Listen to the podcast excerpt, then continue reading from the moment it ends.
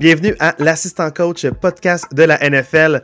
Mon nom est Julien Gagnon, je suis en compagnie de Marc-André Morisseau. Comment ça va, Marc? Yeah, ça va super bien avec cette petite musique-là d'intro, j'adore ça. C'est malade, je tripe au bout. Puis, avant de parler de, un peu plus en détail de la musique et qui nous l'a fait, euh, je vais présenter, on a un invité spécial avec nous aujourd'hui, mon frère Maxime Gagnon. Comment ça va? Salut, salut, Max. salut ça va très bien, le son est incroyable.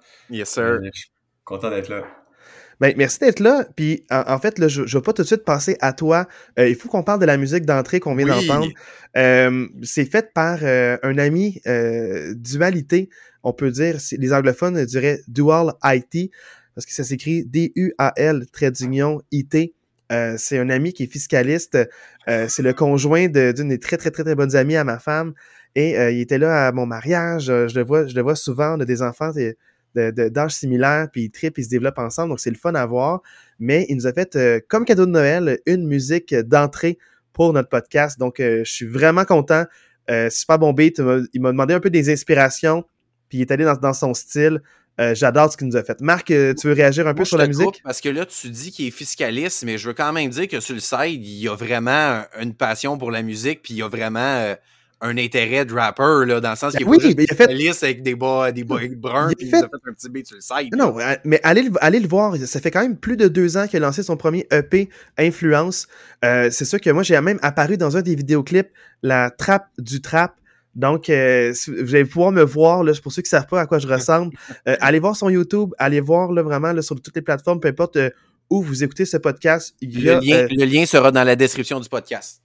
Le lien dans, dans, la description, mais peu importe, vous écoutez sur Spotify, Apple Music, euh, son album est là. Il y a plusieurs singles aussi. Il y a eu des apparitions euh, radio. Il y a ce qu'il a fait des performances live aussi. Euh, excellent freestyler. Il a freestylé à la fête de ma femme, un moment où est-ce qu'il était un petit peu fin de soirée, puis on a fait comme oh on veut, on veut, on a mis un beat, il nous a rappé ça. C'est des beaux moments, mais pour de vrai, il est excellent. Allez donner, allez donner une écoute là, puis euh, dites-nous ce que vous en pensez après. Donc, euh, allez le consulter. Puis, je tiens à dire merci beaucoup, Dualité, pour euh, cette superbe musique d'introduction. Là, on entend un extrait au début, mais on va entendre l'extrait au complet. Il nous a fait un vrai 42 secondes. Puis, à la fin du podcast, vous allez pouvoir écouter l'audio au complet. C'est sûr que c'est pas, il, il rappe pas dessus. si vous voulez l'entendre en, performance, un rap francophone, allez l'écouter. Puis, si je parle du fait qu'il est fiscaliste et non juste rapper, c'est son identité c'est que dualité, c'est la dualité entre euh, ces deux vies. Donc, euh, c'est la dualité entre le fait d'être fiscaliste, d'avoir sa job de jour, puis euh, rapper de nuit. Donc, c'est un peu comme Batman. Au lieu de mettre une cape, il prend un micro, puis il rappe, puis il est pas dans l'ombre, il est au spotlight. Fait que c'est pas comme Batman, finalement. mais la comparaison était pas du tout boiteuse. Ben, c'est plus pour le double vie là, que j'allais dans la comparaison. Mais euh, comme je vous dis, là, je, je, on, va mettre son lien euh, jusqu'à maintenant. Donc, c'est un cadeau qu'il nous fait pour Noël, juste à temps pour les séries. Euh, pas les séries, pour les éliminatoires. Donc, tout juste pour les matchs de playoff. C'est plus les wild cards, c'est les super, wild, card, weekend. Non, donc après les Super Bowls, c'est le super wild card. Donc, on va mettre super partout dans notre podcast. c'est super aujourd'hui. Mais je suis vraiment content de, cette musique-là. Je vais arrêter de me répéter, mais je tripe au bout. Fait que voilà, c'est ça qui est ça. Puis euh, Max, euh, tu es avec nous pour euh, vivre cet épisode-là de l'entre-deux entre la fin de la saison et tout juste avant mm. les éliminatoires. Donc, j'ai hâte d'avoir ton input, mais avant qu'on aille plus loin dans le podcast, j'aimerais que tu nous parles un peu de toi pour qu'on comprenne un peu tes opinions. Ils vont être biaisés sur quel sujet. C'est un peu comme Marc avec ses Packers, moi avec les Steelers. On devient un peu échaudé là, quand ça va pas la discussion dans le sens qu'on voudrait que ça aille. Mais toi, dans le fond, pour quelle équipe tu prends? Moi, je, moi, je veux juste dire, là, pour nos auditeurs, Max, avant qu'il parle, il va être biaisé pour la pire des 14 équipes qui fait les séries éliminatoires. Wow. Et non, je ne suis pas un fan des Buccaneers de Tampa Bay, Marc. Euh, oh! c'est moi ça que tu penchais. Mais bonne question, Jules. Puis avant de commencer, je voulais vous euh, féliciter, les gars. Vous faites une super belle job. Puis là, on s'entend, vous avez votre beat, fait que vous rentrez dans, vous êtes dans les, dans les ligues majeures. Un podcast qui se respecte, ça a un petit beat d'intro, le beat qui est sa gauche. Fait que euh, ça va juste dans votre belle lancée. Fait que je vais vous euh, féliciter pour un. Merci, Max. Un beau projet qui prend, forme, qui prend forme en vous écoutant chaque semaine aussi. Puis euh, c'est le fun d'être là. puis pouvoir parler football. Fait que pour répondre à ta question, Jules, mon engouement vers, vers ce sport-là, ben, ça date de de 2005, le premier jeu de, de Madden sur la GameCube que j'ai mis la main dessus. Il y avait Ray Lewis sur la couverture du jeu. Fait que c'est drôle, tu sais, on parle de, je pense que c'est JP aussi dans votre podcast qui parlait de son euh, de son de son euh, amour vers euh, les Eagles puis ça, ça, datait du jeu de Madden où est-ce qu'il pouvait avec Michael Vick. avec Michael Vick moi j'ai vu Ray Lewis sur la couverture puis ce gars-là était plus gros que nature plus gros que le football par mm-hmm. son son engouement les speeches qu'il faisait puis moi c'est ça qui est venu me chercher c'est comme les speeches d'avant-match il parlait dans le caucus puis tous les gars ils l'écoutaient puis le gars, t'avais juste le goût de le suivre puis de défoncer des murs, que c'est pour ça que j'ai commencé à aimer les Ravens. Euh, fait que ça a commencé comme ça. Euh, puis j'étais un fan des Ravens quand même assez longtemps, puis tu sais, euh, Jules, toi, t'es un fan des Steelers, ils sont dans la même division, une rivalité quand même assez féroce entre les deux équipes. Ah, assez féroce. En entrevue, James Harrison, il mentionnait que quand il y avait un match contre les Ravens, il, il allait deux fois plus dans la salle des poids pour euh, justement faire ses exercices. Là, il, il, faisait plus du bench press, euh, il poussait plus de poids, puis il savait qu'il mettait des. Il mettait moins de pas dans l'entraînement pour ressentir plus les coups parce qu'il se disait faut vraiment que je pratique parce qu'on frappe plus fort contre les Ravens, puis eux nous frappent plus fort aussi. Donc, euh, c'est une rivalité qui date de longtemps, puis ça perdure encore le même à ce jour. Là. Exact, c'est toujours des bons, c'est toujours des bons matchs. Ça joue souvent par une seule possession jusqu'à la fin du quatrième quart. Fait que euh, non, c'est ça. Puis euh, euh, écoute, on a gagné le Super Bowl avec Joe Flacco en 2013, si ma mémoire est bonne. Super, super fin de saison, qui ont eu des matchs de série électrisants, fait que ça, fait que ça a été le fun des suivre. Puis le Super on, on parle de l'électrisant corps arrière des Jets de New York, hein, Joe Flacco? Là, on parle de dix ans plus tard. Calme-toi. Il fait encore une différence. Il a fait la différence à quelques matchs, mais Max, dans le fond, le juste aussi là, pour parler, c'est que tu parles de. Euh, tu parlais un peu comme euh, au passé. Donc, euh, qu'est-ce qui a changé? Parce que tu me disais que tu suis moins les Ravens maintenant. Qu'est-ce qui a changé dans ton écoute de, de la NFL? Je sais pas c'est quand que ça s'est fait, mais à un moment donné, je suis comme juste devenu un fan du sport en général. Puis, euh, tu sais, j'ai plusieurs équipes que j'aime, dépendamment des joueurs. Puis je pense que c'est depuis que j'ai commencé à faire les fantasy football, mm-hmm. ma vision, c'est plus tourner vers les 32 équipes, euh, les joueurs que j'aime suivre. Puis là, euh, après ça, c'est comme devenu... Euh, moi, mettons, le dimanche à 13h, je me park sur mon sofa, je mets NFL Red Zone, puis je vois... c'est de 1h à 7h le soir, je vois 6 heures de football non-stop des highlights et je vois un petit peu de chaque match. Euh, c'est ça que j'aime, tu sais, euh, pour faire une comparaison encore avec, avec euh, Jean-Philippe qui est venu sur votre podcast, puis je trouvais ça intéressant. Lui, il connaît les in and out, les noms des assistants coach, les stats, les noms des joueurs, en quelle année ils ont fait des performances. Moi, je regarde le football comme je regarde un film de, de sur Netflix ou quelque chose. Je me parque là avec mon popcorn, puis j'écoute les matchs, puis c'est comme du cinéma donc, euh, j'aime le bon spectacle. Euh, il y a des équipes peut-être que j'aime pas qui vont en faire un match de 32 à 33, puis je vais aller voir les highlights de 10 minutes parce que ça m'intéresse, mm-hmm. voir c'est comment que le match s'est déroulé. Ma question pour toi, dans le fond, c'est que euh, tu sais, les Ravens, là, quand il y avait Ray Lewis, c'est lui qui t'a comme attiré vers cette équipe-là. Est-ce que tu as le sentiment que quand lui a pris sa retraite, suite à la victoire du Super Bowl, c'est là que ça a commencé le déclin? As-tu jamais raccroché sur les autres vedettes, comme par exemple Lamar Jackson qui a été drafté, ou c'est juste, tu t'es dit naturellement, il y a d'autres joueurs électrisants ailleurs qui ont capté ton intérêt vers d'autres équipes? Ça, c'est pas bon point, puis peut-être qu'inconsciemment, c'est ça qui, qui euh, s'est passé. Euh, mais je te dirais, la transition s'est faite naturellement. quand j'ai appris peut-être à plus connaître le sport, puis à, à me développer là-dessus, puis je pense que je suis je suis même en général, même avec le hockey, je suis un fan des Canadiens, mais je, je, regarde comme toutes les équipes, puis les playoffs, euh, peu importe c'est quelle équipe qui, euh, qui sont là. Donc, je pense que c'est ça a commencé avec les Ravens, ça a commencé avec cette appartenance-là, puis après ça, ben, ça s'est développé juste en l'amour du sport, puis en le spectacle que ça nous donne, puis euh, c'est ça. Donc, d'ailleurs, en plus, là, cette année, tu as fait un road trip de trois mois aux États-Unis. Puis tu en as profité en Arizona pour aller écouter un match de la NFL, mais les Ravens ne jouaient pas. C'est quel match que tu as vu? Tu étais où? Là? Puis c'était comment l'ambiance dans un stade?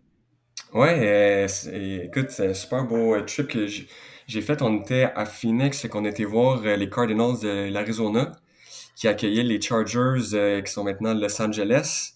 Donc, Cardinals contre les Chargers. Euh, super bon match, super bon stade. Euh, c'est un super beau stade à toi semi-fermé. Il faisait super beau soleil. Belle météo. On a été un peu plus tôt pour faire le tailgate. Fait quand même une expérience euh, vraiment le fun. C'était mon deuxième match aussi. J'étais allé voir euh, les Ravens à Buffalo avant la COVID en 2019. deux expériences complètement pas pareilles. Donc, juste au niveau de la météo, je pense qu'à Buffalo, il faisait moins. T'as vécu la Bills Mafia aussi. Là. Ouais, la Bills Mafia. vécu les partisans là, très intenses. Là. Fun fact, quand on était à Buffalo, on a été voir ça, on était quatre boys fait le road trip, on est parti, je pense, à 5 h le matin pour arriver là-bas vers 10 euh, h. Le match était à 13 h. On voulait faire un petit peu le tailgate, mais on arrive là, puis on, était parti à 5 h du matin, on n'a pas pensé, on n'avait pas de bière, pas de bouffe, puis on arrive quatre boys pour faire un tailgate. fait, on s'est juste mis à demander, à, parce que tu sais, ils ont tellement de bouffe et d'alcool, comme chaque petit party ont beaucoup plus que qu'est-ce qu'ils vont consommer. Fait qu'on s'est juste mis à demander à des gens. Puis tu sais, on voulait pas être euh, les petits gratteurs qui qui comme viennent demander des petites bières gratuites. Fait qu'on leur a demandé est-ce qu'on peut vous euh, acheter de la bière, puis vous acheter de la bouffe? Puis finalement, on a juste trouvé une gang qui nous ont comme accueillis avec eux autres, euh, qui nous ont donné de la bière, puis la bonne bière euh, IPA, de la microbrasserie, ils nous ont donné comme des chili dogs, plein de bonnes bouffes. Fait qu'on est rentré pour voir le match à 13h. On avait super bien mangé, on avait super bien bu, puis on a pu profiter, puis même s'il faisait froid, on était un petit peu chaud. Donc, Ces gens-là, est-ce qu'ils savaient que vous étiez venu voir les Ravens ou non? T'étais-tu habillé avec un jersey ou t'étais incognito? On a un bon ami à nous qui est un die-hard fan des euh, Ravens. Euh, donc lui, je pense qu'il a 4-5 jerseys, fait qu'il nous en a passé, euh, fait qu'on était tous avec les jerseys. Ah, le gars, il était pas là. Mais le gars, il était pas là, fait qu'il nous a juste passé les jerseys des euh, Ravens. Puis quand on est rentré dans le stade, c'était comme un gros tapon, là, qu'on fait tout le tailgate. Le match est, est pas long, fait qu'on fait tout le tapon. Puis on, Là, il y a une fille qui se tourne derrière nous autres, puis elle fait juste nous crier avec son haleine euh, Let's go Bills! Puis on est comme un peu sous le choc. Mais c'était de bonne guerre, il n'y a pas eu de débordement. Puis, euh... ah, tant mieux. T'as une belle expérience quand même. Ouais, fait que ça, c'était en 2019, mon premier match. Puis pour faire euh, le parallèle avec le match euh, Cards Chargers de cette année, une expérience différente, je te dirais, en termes de, de stade, l'ambiance. Si je vous pose la question, les boys, selon vous, c'était où la meilleure ambiance de stade entre les deux places? Buffalo ou Arizona? Clairement Buffalo. Moi, je dirais Buffalo vide comme ça. Ouais. Ben, c'est la bonne réponse. Euh, je pense que, en fait, on était debout pendant tout le match, puis tout le stade a, été debout pendant tout le match. Euh, tandis qu'en Arizona, je pense qu'il y avait comme 20 sièges de libre autour de moi. Fait c'était comme deux expériences différentes. C'est sûr que les Cards n'ont pas la meilleure année cette année. Ils étaient déjà euh, éliminés des playoffs, mais le match était le fun. Je pense que ça a fini 25 à 24 euh, sur le dernier jeu du match. Euh, conversion de deux points des Chargers qui sont allés pour euh, la victoire et non pour la prolongation. Fait match qui était le fun à écouter. J'avais le corps arrière puis le running back dans mon fantasy football des deux équipes. Fait que c'est le fun. C'était comme le fun pour deux raisons. Pour le spectacle. Les joueurs impliqués dans ton fantasy. Puis il y avait aussi Exactement. Puis j'ai initié ma blonde un petit peu à ça. Fait que c'est toujours le fun euh, d'aller voir des matchs de foot. Euh, on le voit à télé, puis euh, je pense que vous en parlé aussi le deux trois podcasts, mais tu sais, c'est différent quand tu vois à télé avec le zoom de la caméra oui, versus quand tu as le, portrait complet du stade, tu peux voir les petits détails. Puis il y avait beaucoup de monde qui, qui rentrait avec leurs jumelles. Puis j'aurais dû faire ça parce que comme tu peux voir les petits détails, euh, les gars. C'est loin, un terrain c'est grand, puis dépendamment ils sont où sur le terrain, là, plus, euh, tu sais, dépendamment de l'angle que tu es placé, des fois tu peux être proche d'une zone de but, mais si tu es proche d'une zone de but, tu es à 110 verges de l'autre et même plus. Donc euh, ça peut être loin, fait que tes jumelles, peut-être que c'est un bon call là, pour les, ceux qui écoutent puis qui vont vivre une première expérience dans un stade, là, amener des jumelles ou amener un, je sais pas, savez, un satellite là, pour faire un zoom là, sur le jeu. Satellite. Euh, drone, c'est illégal, faites pas ça, ça serait dangereux pour tout le monde. Mais vraiment, peut-être des jumelles, ça peut être pertinent. Mais c'est quand même un bon point que tu amènes. Ouais, puis un dernier point, juste avant qu'on passe à un, autre appel, là. on dirait que quand on le regarde à la télé, il y a beaucoup d'espace libre. On est comme voir qu'il n'y a pas passé à ce gars-là, il est démarqué.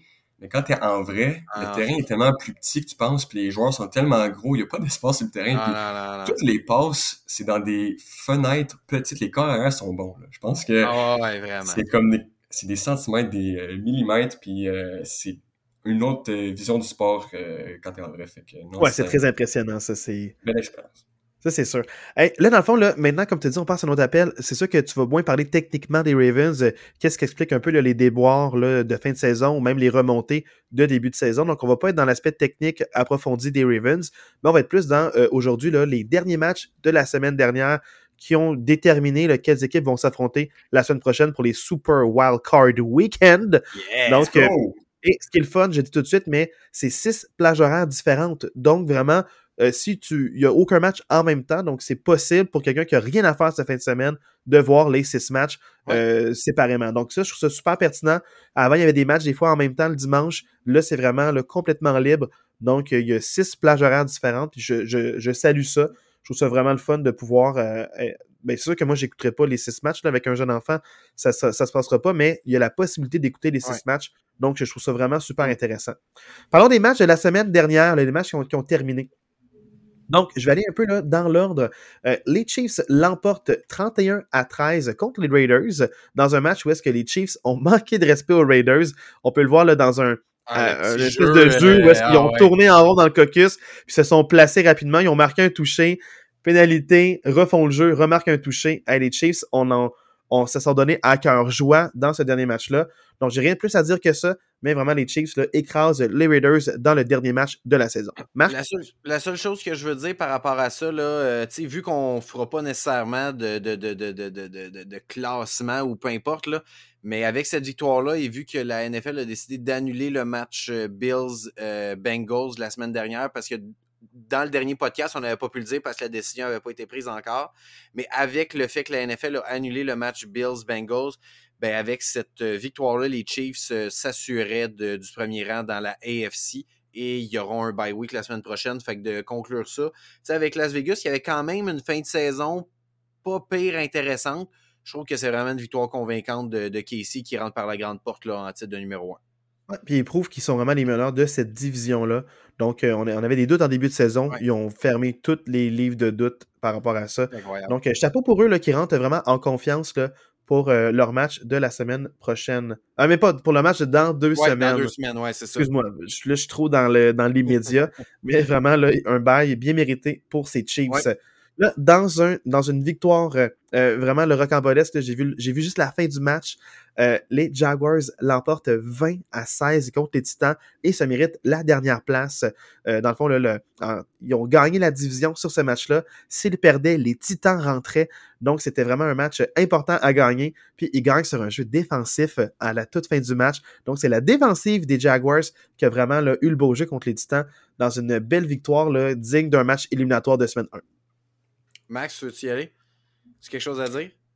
Ben écoute, tantôt je vous euh, disais que j'aime ça voir euh, le spectacle que le sport nous donne, puis il n'y a rien de mieux qu'un match que entre deux équipes qu'il faut qu'il y en ait une qui gagne, mm. puis elle gagne son spot. vous en avez parlé en, la semaine passée pour euh, ce match-up-là, fait que c'est le fun à écouter, puis gros jeu défensif, c'est un touché, je pense que les Jaguars, il y en a, c'est un match avec peu de points, fait que gros jeu défensif pour pouvoir sortir cette, cette victoire-là. Puis j'ai hâte de voir les Jaguars en série.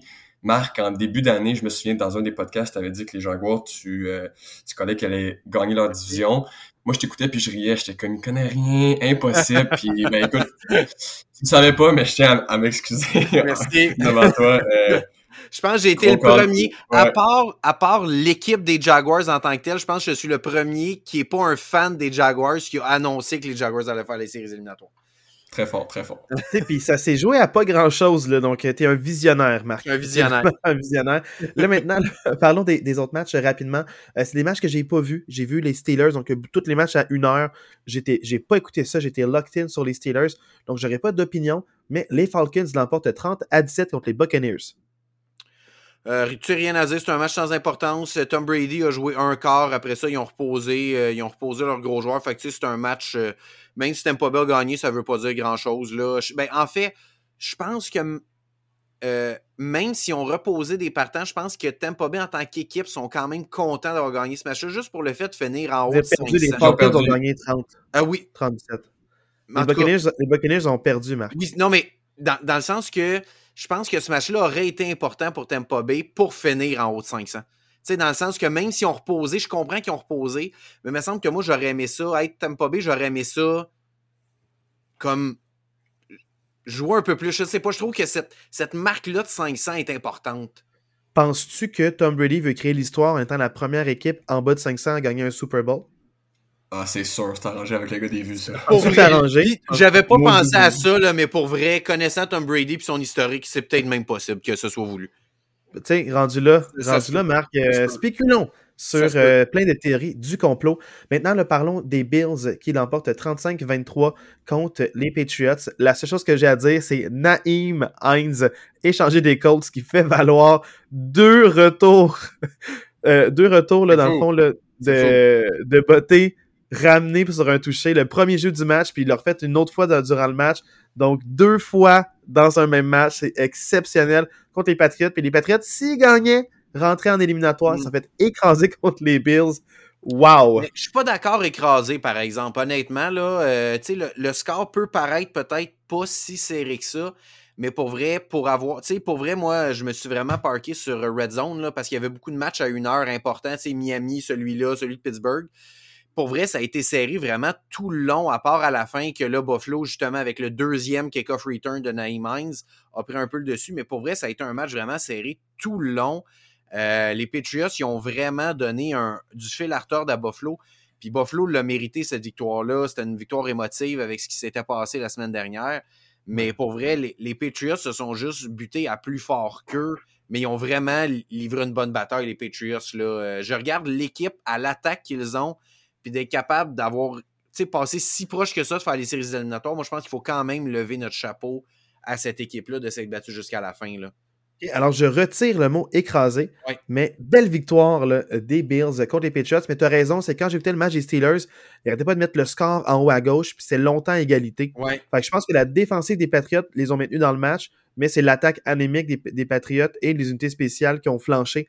Euh, puis c'est peut-être ça qui a fait que les Bills ont remporté le match. Donc, chapeau aux Bills mm. pour euh, gagner une victoire émotive bien méritée de ce côté-là. Les Vikings l'emportent 29 à 13 contre les Bears. Les Bears, se faisant, ça mérite le premier choix au repêchage l'an prochain. Donc, bravo aux Bears d'avoir gagné leur premier match de la saison et d'avoir aussi gagné le premier choix au repêchage pour l'an prochain. Rappelons-le, les Bears ont commencé en battant les 49ers de Trey Lance il y a de cela quelques mois. Matchs, les Bears. Pensez-y. Pensez-y. Réfléchissez à ça un petit peu. Là. Donc, euh, toute une saison là, euh, vraiment spéciale pour les Bears et pour les partisans, malheureusement, qui ont cru en début de saison des matchs extrêmement serrés. Mm. Puis mener c'est parti en vrai là, avec les échanges des joueurs défensifs. Rien à dire de plus, Max, à moins que tu veuilles rajouter quelque chose. là? Non, c'était pas un des matchs que j'avais euh, j'avais plus regardé tant que ça. Fait que non, il n'y a pas, d'autre chose. Les Bengals l'emportent 27 à 16 contre les Ravens. Euh, bon, je le sais que c'est ton équipe, mais euh, je pense qu'on l'avait tous vu venir, là, cette victoire-là des Bengals. Surtout que eux, euh, j'ai entendu plusieurs commentaires que les joueurs, même la célébration de Joe Mixon, je ne sais pas si vous avez vu par rapport au coin, coin toss, là, que si les Bengals avaient perdu ce match-là, un match éliminatoire entre les deux équipes aurait été déterminé, la localisation a été déterminée par un coin toss. Fait que les Bengals se sont sentis vraiment floués par le fait que la, la NFL a annulé le match Bills-Bengals. Fait que, les Bengals, je pense qu'ils ont take care of business. Puis euh, ils l'ont vraiment pris personnel. Puis je pense qu'il n'y avait pas nécessairement besoin de ça, mais je pense que ça va vraiment être une équipe à surveiller pour la suite. Justement à cause de ça, parce que j'ai l'impression qu'ils vont avoir une motivation encore plus pour la suite des choses. Là. Il y a plus à rajouter, j'imagine? Vous avez hâte de parler là, de les matchs la semaine prochaine. non, mais dans mon Max, tu veux rajouter quelque chose? Je sais que les ben, Ravens, c'est ton équipe, là, mais Ouais, c'est mon équipe de, de cœur, mais je regarde les Bengals, sont allés au Super Bowl l'année passée. Ils ont encore ils ont une, attaque dévastatrice avec trois receveurs de passe excellents, un running back, euh, Burrow qui, qui fait de la magie, tu sais, puis euh, je sais pas, il y a comme un joueur particulier où est-ce qu'il il échappe à un sac trois fois, il court, il va chercher un revers, tu sais, comme il c'est une grosse attaque, euh, j'ai hâte de voir en série la AFC en série, euh, ça va être un bon show. Là, je vais faire mon popcorn, euh, faire un petit sucré salé avec du chocolat sur le side, puis ça va être le fun à écouter. Ah, euh, fait que, non, écoute, les Ravens, Ravens, je donne pas cher de leur peau la semaine 1. Ah, ça va être difficile. On va, avoir un, on va avoir un rematch un peu de ce qu'on a vu la semaine 18. Ouais. Les Texans l'emportent 32 à 31 contre les Colts. Les Colts, là, qui sont même un joueur, a frappé le ballon pour faire perdre le ballon à son porteur de ballon. Donc, c'est fou. Un match complètement style. Je l'avais pas conseillé, mais ça doit être le match le plus divertissant de la fin de semaine. Les Texans qui l'emportent et ce faisant seront deuxièmes euh, à repêcher l'année prochaine. Donc, beaucoup de fierté de la part du coach des Texans qui ne voulait pas tanker, puis ont tout fait pour sortir de la misère. Bravo aux Texans qui jouent avec énormément de fierté, puis ils méritent leur victoire contre les Colts qui ont quand même marqué 31 points. Exceptionnel. Une chose à dire ils voulaient pas tanker tellement qu'ils ont converti un quatrième essai et 20 pour le toucher victorieux, plus ils ont converti deux points. Donc, c'est ça que je dis. C'est que, le, trois semaines, l'entraîneur-chef a callé, a call out, dans le fond, le GM qui voulait, il dit l'administration veut tanker, mais pas nous. Puis c'est une des raisons pour lesquelles il s'est fait congédier d'ailleurs euh, euh, hier. On en parlera des coachs congédiés un petit peu plus tard, des ouvertures de poste, mais c'est ça que je dis, les joueurs et le coach ne voulaient pas tanker mais le GM a tout fait pour échanger les joueurs de talent puis faire qu'il repêche haut l'année prochaine, malheureusement. Moi, chapeau à l'équipe, chapeau à Lovie Smith, puis un gros, gros bout à cette organisation-là qui congédie son coach, que pour vrai, son équipe a été compétitive comme jamais dans les cinq dernières semaines. Ils ont livré des matchs super serrés à plein d'équipes. Ils, ils sont même allés chercher une victoire contre Tennessee. Puis euh, ils, ont, ils, ont, ils, ont, livré des matchs super serrés. Ils gagnent la dernière semaine. Puis tu congédies ton coach quand il n'y a aucune équipe sur le terrain je, je, la comprends pas zéro, un gros, gros bout à cette organisation-là. Mais euh, tant mieux pour Lovie Smith que je pense qu'il a gagné le respect de beaucoup d'organisations. d'après moi, de la manière que ça s'est fait, il va avoir une job dans la NFL. Euh, je sais pas euh, si c'est un entraîneur-chef tout de suite, mais définitivement un, poste de coordonnateur, là, ça c'est sûr et certain. Il va avoir sa place encore dans la NFL, donc je m'inquiète pas pour son futur. Mais c'est toujours plate de changer d'adresse. Je sais pas s'il y a une famille avec des jeunes enfants ou quoi que ce soit. Se relocaliser, ça peut être difficile quelquefois, mais au moins pour Lovie Smith, il va avoir une job, ça c'est sûr et certain. Maintenant, parlons du prochain match, les Dolphins contre les Jets qui l'emportent 11 à 6 dans un match qui exclut les Steelers du portrait des éliminatoires. C'est pas grave, euh, ça a l'air d'être un match vraiment là, à ne pas regarder. Les Dolphins 11 et 6. C'était quoi ça? Max, veux-tu y aller? Non, euh, vas-y, Marc.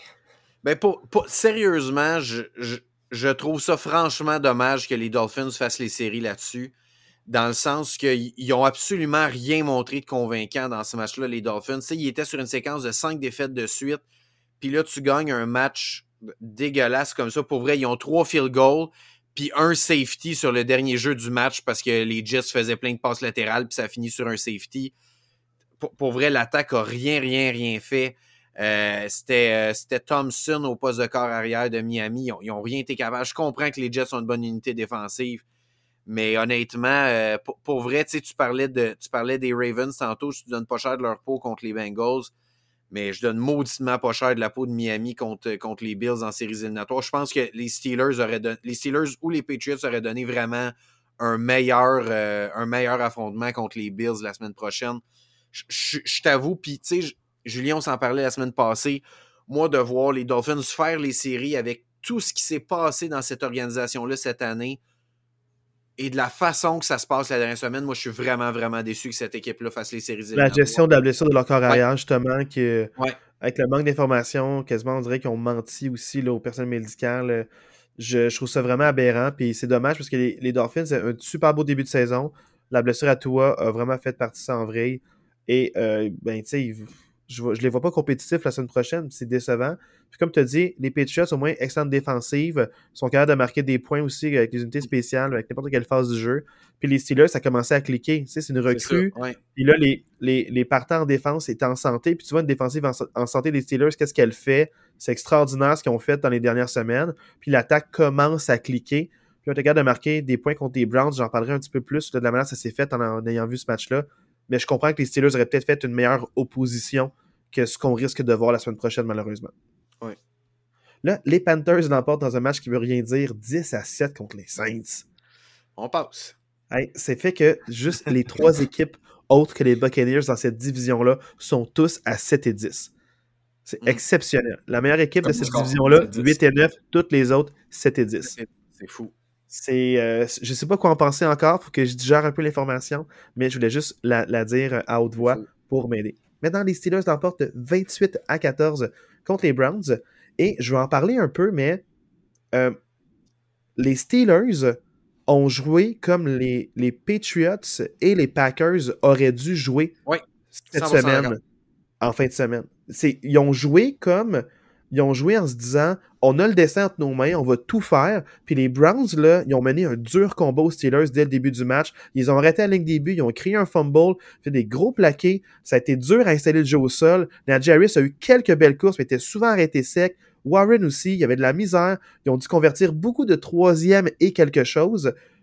Et ça a été très difficile pour les Steelers, euh, dans le fond, rester dans le match, puis même aussi revenir dans le match.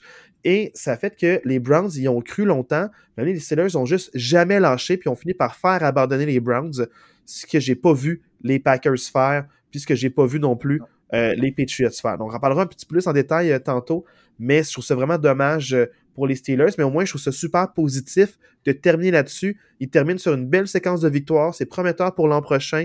Donc, je sens qu'il y a aussi avec les contrats, la manière que c'est fait, on va pouvoir garder beaucoup, beaucoup d'éléments l'an prochain. Donc, c'est pas de panique. C'est pas comme s'il y avait plein de contrats qui se terminaient. Euh, les joueurs importants sont signés encore. La seule chose qui m'inquiète, c'est Cam Hayward, c'est un pilier de la défensive. ça va être sa douzième année l'an prochain. Je ne sais pas si l'âge va le ralentir. Est-ce qu'il pense à peut-être alléger un peu sa charge de travail, former quelqu'un d'autre, c'est peut-être à réfléchir. Mais sinon, pour le reste, on a beaucoup d'éléments clés en défensive, des recrues qui ont vraiment bien éclos durant la saison, quand les partants aussi euh, ont été blessés. Donc, euh, je suis vraiment encouragé par rapport euh, aux signes que les Steelers font. Mais les Browns, c'est la déroute totale, là, puis je comprends pas encore la ceinture de Watson. Puis Watson, fait intéressant, Watson. Il y a un moment où le, le middle linebacker partant qui a remplacé Devin Bush, Robinson, est en affectation couverture de zone dans le milieu du terrain. Il voit un trou béant dans la ligne, dans la ligne offensive, mais lui, dans sa, lui son rôle, c'est couvrir le running back qui va devenir passe à l'appel, mais il voit une possibilité de faire un blitz, court vers Deshaun Watson, et c'est lui qui tombe. Deshaun Watson ne bouge même pas, il se fait plaquer, puis il fait juste un petit mouvement de bassin, puis c'est Robinson qui tombe, puis ça ouvre Karim Hunt à la passe.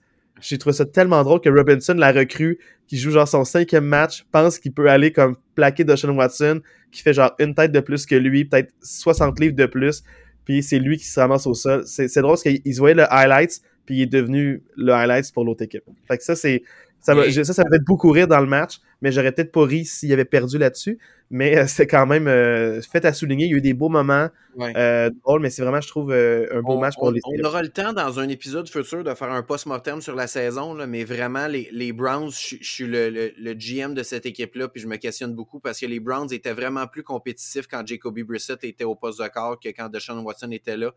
Fait que, euh, c'est vraiment décevant parce que, tu sais, je me souviens, il y a certains podcasts qu'on disait Hey, si Jacoby Brissett est capable de garder les Browns proches de 500, quand Deshaun Watson va revenir, peut-être qu'il va nous pousser. Vraiment, Deshaun Watson, il, il, a vraiment pas été de niveau euh, dans cette fin de saison-là. Fait que, euh, fait qu'à voir pour la suite pour les Browns. Les Eagles qui l'emportent 22 à 16 contre les Giants. Les Giants, fait à noter, ont reposé beaucoup de leurs partants pour être en santé, parce que eux, le classement ne pouvait pas bouger. Donc, ils ont attendu jusqu'à la toute, toute, toute, toute fin avant de l'annoncer. Mais il y avait beaucoup de partants qui ne jouaient pas pour être reposés. Puis les Eagles, ils ont, gagné, ils ont gagné, voulaient s'assurer du premier rang de la NFC par rapport à ça. Fait dans le fond, ils ont bien fait de, gagner parce que sinon, les 49ers les auraient dépassés. Donc, euh, quand même, chapeau pour cette victoire-là. Puis, ça l'a forgé un peu le, portrait de la NFC pour la semaine prochaine. Rien à rajouter. Dans le fond, la seule chose à rajouter, c'est peut-être que il y a peut-être des questions à se poser chez Philadelphie que les, remplaçants des Giants a été capable de les, de les matcher comme ça. Fait que c'est peut-être juste ça. Si je suis le coach de Philadelphie, je me pose peut-être quelques questions, mais au moins, tu sais, tu as fait le travail. Jalen Hurts est revenu. Tu es allé chercher le number one seed. Fait que euh, part, en, part en la tête reposée, repose tout le monde, puis revient dans deux semaines. On va poser plus de questions s'ils perdent euh, à leur premier match à eux en éliminatoire. Donc ça, c'est à surveiller vraiment le comment est-ce qu'ils vont répondre ça à ça. risque que Philadelphie va rentrer en série sur aucun momentum. Tu as perdu deux matchs, as perdu deux matchs de suite, tu gagnes celui-là qui est un match vraiment trop serré contre des remplaçants. Là, tu vas une bye week. J'ai hâte de voir la façon qu'ils vont se présenter dans deux semaines, moi, Philadelphie. Oui, tout à fait. Là, les Commanders l'emportent 26 à 6 contre les Cowboys. Les Cowboys m'inquiètent énormément. Avant que je pète une coche sur Mike McCarthy, tu veux-tu parler, Max? Euh, c'est pas un match que j'ai écouté tant que ça. On dirait que la fenêtre de 4 ans, j'ai pas tant regardé, mais je, je sais pas si c'est parce qu'il y avait pas d'impact sur le classement pour les Cowboys, s'il était pas. Il y en avait un, c'est ça l'affaire. Fait que, écoute, non, j'ai pas tant d'input là-dessus. c'est juste, on dirait, le cycle des Cowboys all over again. ils ont des bons flashs pendant la saison, vu que c'est l'équipe des États-Unis, America's Team, il y a comme beaucoup de hype qui se crée là-dessus, puis on dirait que le choke s'en vient là, pour les Cowboys, mais j'ai pas d'autres input là. Tu sais, pour vrai, on, va en parler tantôt. Julien, tu parlais des Packers. Pour vrai, c'est mon équipe, là, mais ils ont vraiment été catastrophiques dans leur match. Mais pour vrai, Dallas, qui sont rentrés dans ce match-là avec une chance d'avoir le number one seed dans la NFC au complet, d'avoir le bye week, puis tu te présentes comme ça contre une équipe qui n'a plus aucune motivation, que le coach a perdu son vestiaire, qu'il n'y a plus personne qui a joué pour ce gars-là. Ils font jouer le troisième QB en plus. le troisième QB. Pour ceux qui n'ont pas vu le match, c'est ça. Ouais. et Wentz ne jouaient pas. Ils ont voulu être dans l'évaluation des joueurs. Ils ont fait jouer leur troisième QB. Puis tu, te présentes comme ça. pour vrai, je, le sais que j'en ai déjà parlé à ce micro-ci, mais Mike McCarthy, pour vrai, tu n'avais même pas à faire de speech pour motiver tes joueurs. Puis tes joueurs se présentent comme ça. Euh, pour vrai, il y a des grosses questions à se poser contre Dallas. Euh, pas, contre, mais à Dallas, il y a des grosses questions à se poser. Je, ne comprends pas comment tu peux te présenter dans un match aussi important que ça, aussi flat que ça. Ouais. Euh, je, ouais, c'est. Mais moi, toi, tu parles de Mike McCarthy, mais moi, c'est le prochain match que je veux vraiment le parler du coach là, qui me déçoit énormément. Euh, ah oui, lui. Là, Braden Staley, je le comprends pas. Il repose aucun partant. Les Broncos l'emportent 31-28, mais les Chargers n'ont pas perdu le match. Ils ont perdu tout espoir la semaine prochaine. Ils ont perdu euh, d'énormes. Ils ont perdu Bosa, Mike Williams. Ils ont perdu aussi le deux autres, je pense, un joueur de la ligne offensive, un middle linebacker. Ils ont eu genre cinq blessés clés dans ce match-là, des gens qui risquent de ne pas être là la semaine prochaine pour les, pour les, les éliminatoires. Donc, ça veut dire que les Chargers, ils n'ont pas juste perdu le match, ils ont perdu des éléments clés. Ça fait que moi, je donne pas cher de leur peau. Puis ça m'étonnerait même pas que les Chargers perdent contre Jacksonville la semaine prochaine. C'est pas un hot take. C'est juste que la manière que Jacksonville joue en ce moment, puis les éléments que les Chargers vont mettre sur le terrain, je vois pas comment les Chargers peuvent gagner la semaine prochaine. Dans un match en plus qui, à ce moment-là, voulait absolument rien dire parce que vu que les Ravens avaient perdu dans la fenêtre d'une heure, les Chargers étaient déjà assurés du cinquième rang, étaient déjà assurés d'affronter les Jaguars. Je comprends pas pourquoi tu as parti tous ces gars-là. Tu aurais juste dû faire, hey, avant que le match commence, on switch des, on switch des uniformes, merci, bonsoir. Je, ne comprends pas du tout, du tout, du tout. Euh, mais tu sais, um, c'est pas la première fois, c'est pas la première fois à ce podcast-ci qu'on parle de, ce coach-là. Euh, nous, on voyait les Chargers beaucoup plus haut que ça cette année. Euh, je comprends pas, je comprends pas cette décision-là. Puis c'est des décisions qui risquent de faire mal la semaine prochaine. Oui, malheureusement. Fait je trouve ça dommage pour les Chargers. Ils sont pleins de potentiel. Mais euh, c'est ça marche pas. Le coach, je pense qu'il les restreint plus qu'il les pousse puis qu'il les aide. Si tu es un génie défensif, il y a de la misère à mettre des schémas défensifs clairs qui stoppent de manière consistante les adversaires. Donc, euh, j'ai de, de la misère euh, à voir les Chargers avec ce coach-là se rendre loin en éliminatoire. Mm. Ils, vont être assez bons, ils ont assez de talent. Le GM a construit une bonne équipe. Ils vont être en série de temps en temps, mais ils vont pas se rendre loin malheureusement. Je trouve ça vraiment décevant de gaspiller autant de talent. Là, maintenant, les Seahawks l'emportent 19 à 16, qui les maintenait en vie à condition que les Packers perdent. Donc, à ce moment où le match se joue, les Seahawks ont géré leur business. Ils ont gagné le match qu'il fallait qu'ils gagnent contre des rivaux de division qui sont les Rams. Euh, et les Rams jouent avec beaucoup de fierté parce que de toute façon, ça se peut même qu'il y a des rumeurs comme quoi Sean McVay peut-être qu'il va quitter son poste à la fin de la saison pour aller en télévision. Il y a un contrat qui l'attend déjà. Euh, donc, ça se peut qu'il euh, quitte. On ne sait pas trop trop. Euh, donc, les Rams qui ont quand même euh, bien combattu, mais les Seahawks l'emportent 19 à 16. Max? Euh, écoute, gros match de Gino Smith. je pense qu'il a fait une passe parfaite à Tyler Lockett pour le toucher. J'ai pas vu beaucoup de. Tyler Lockett, il est pas blessé, lui? Hmm, non, je l'ai vu faire un toucher. Ouais. Il me semble que ouais. On pourrait aller checker les stats. Il me semble que c'était lui. J'ai pas vu le match, fait que je sais pas, mais il me semble que j'avais vu que Tyler Lockett était blessé. Une grosse fin de match, euh, des interceptions à gauche à droite. Tellement euh, blessé que 4 réceptions sur 7 targets, 54 verges, il mène les receveurs, puis un touché. Parfait. Grosse euh, blessure, hein? À l'ego, peut-être.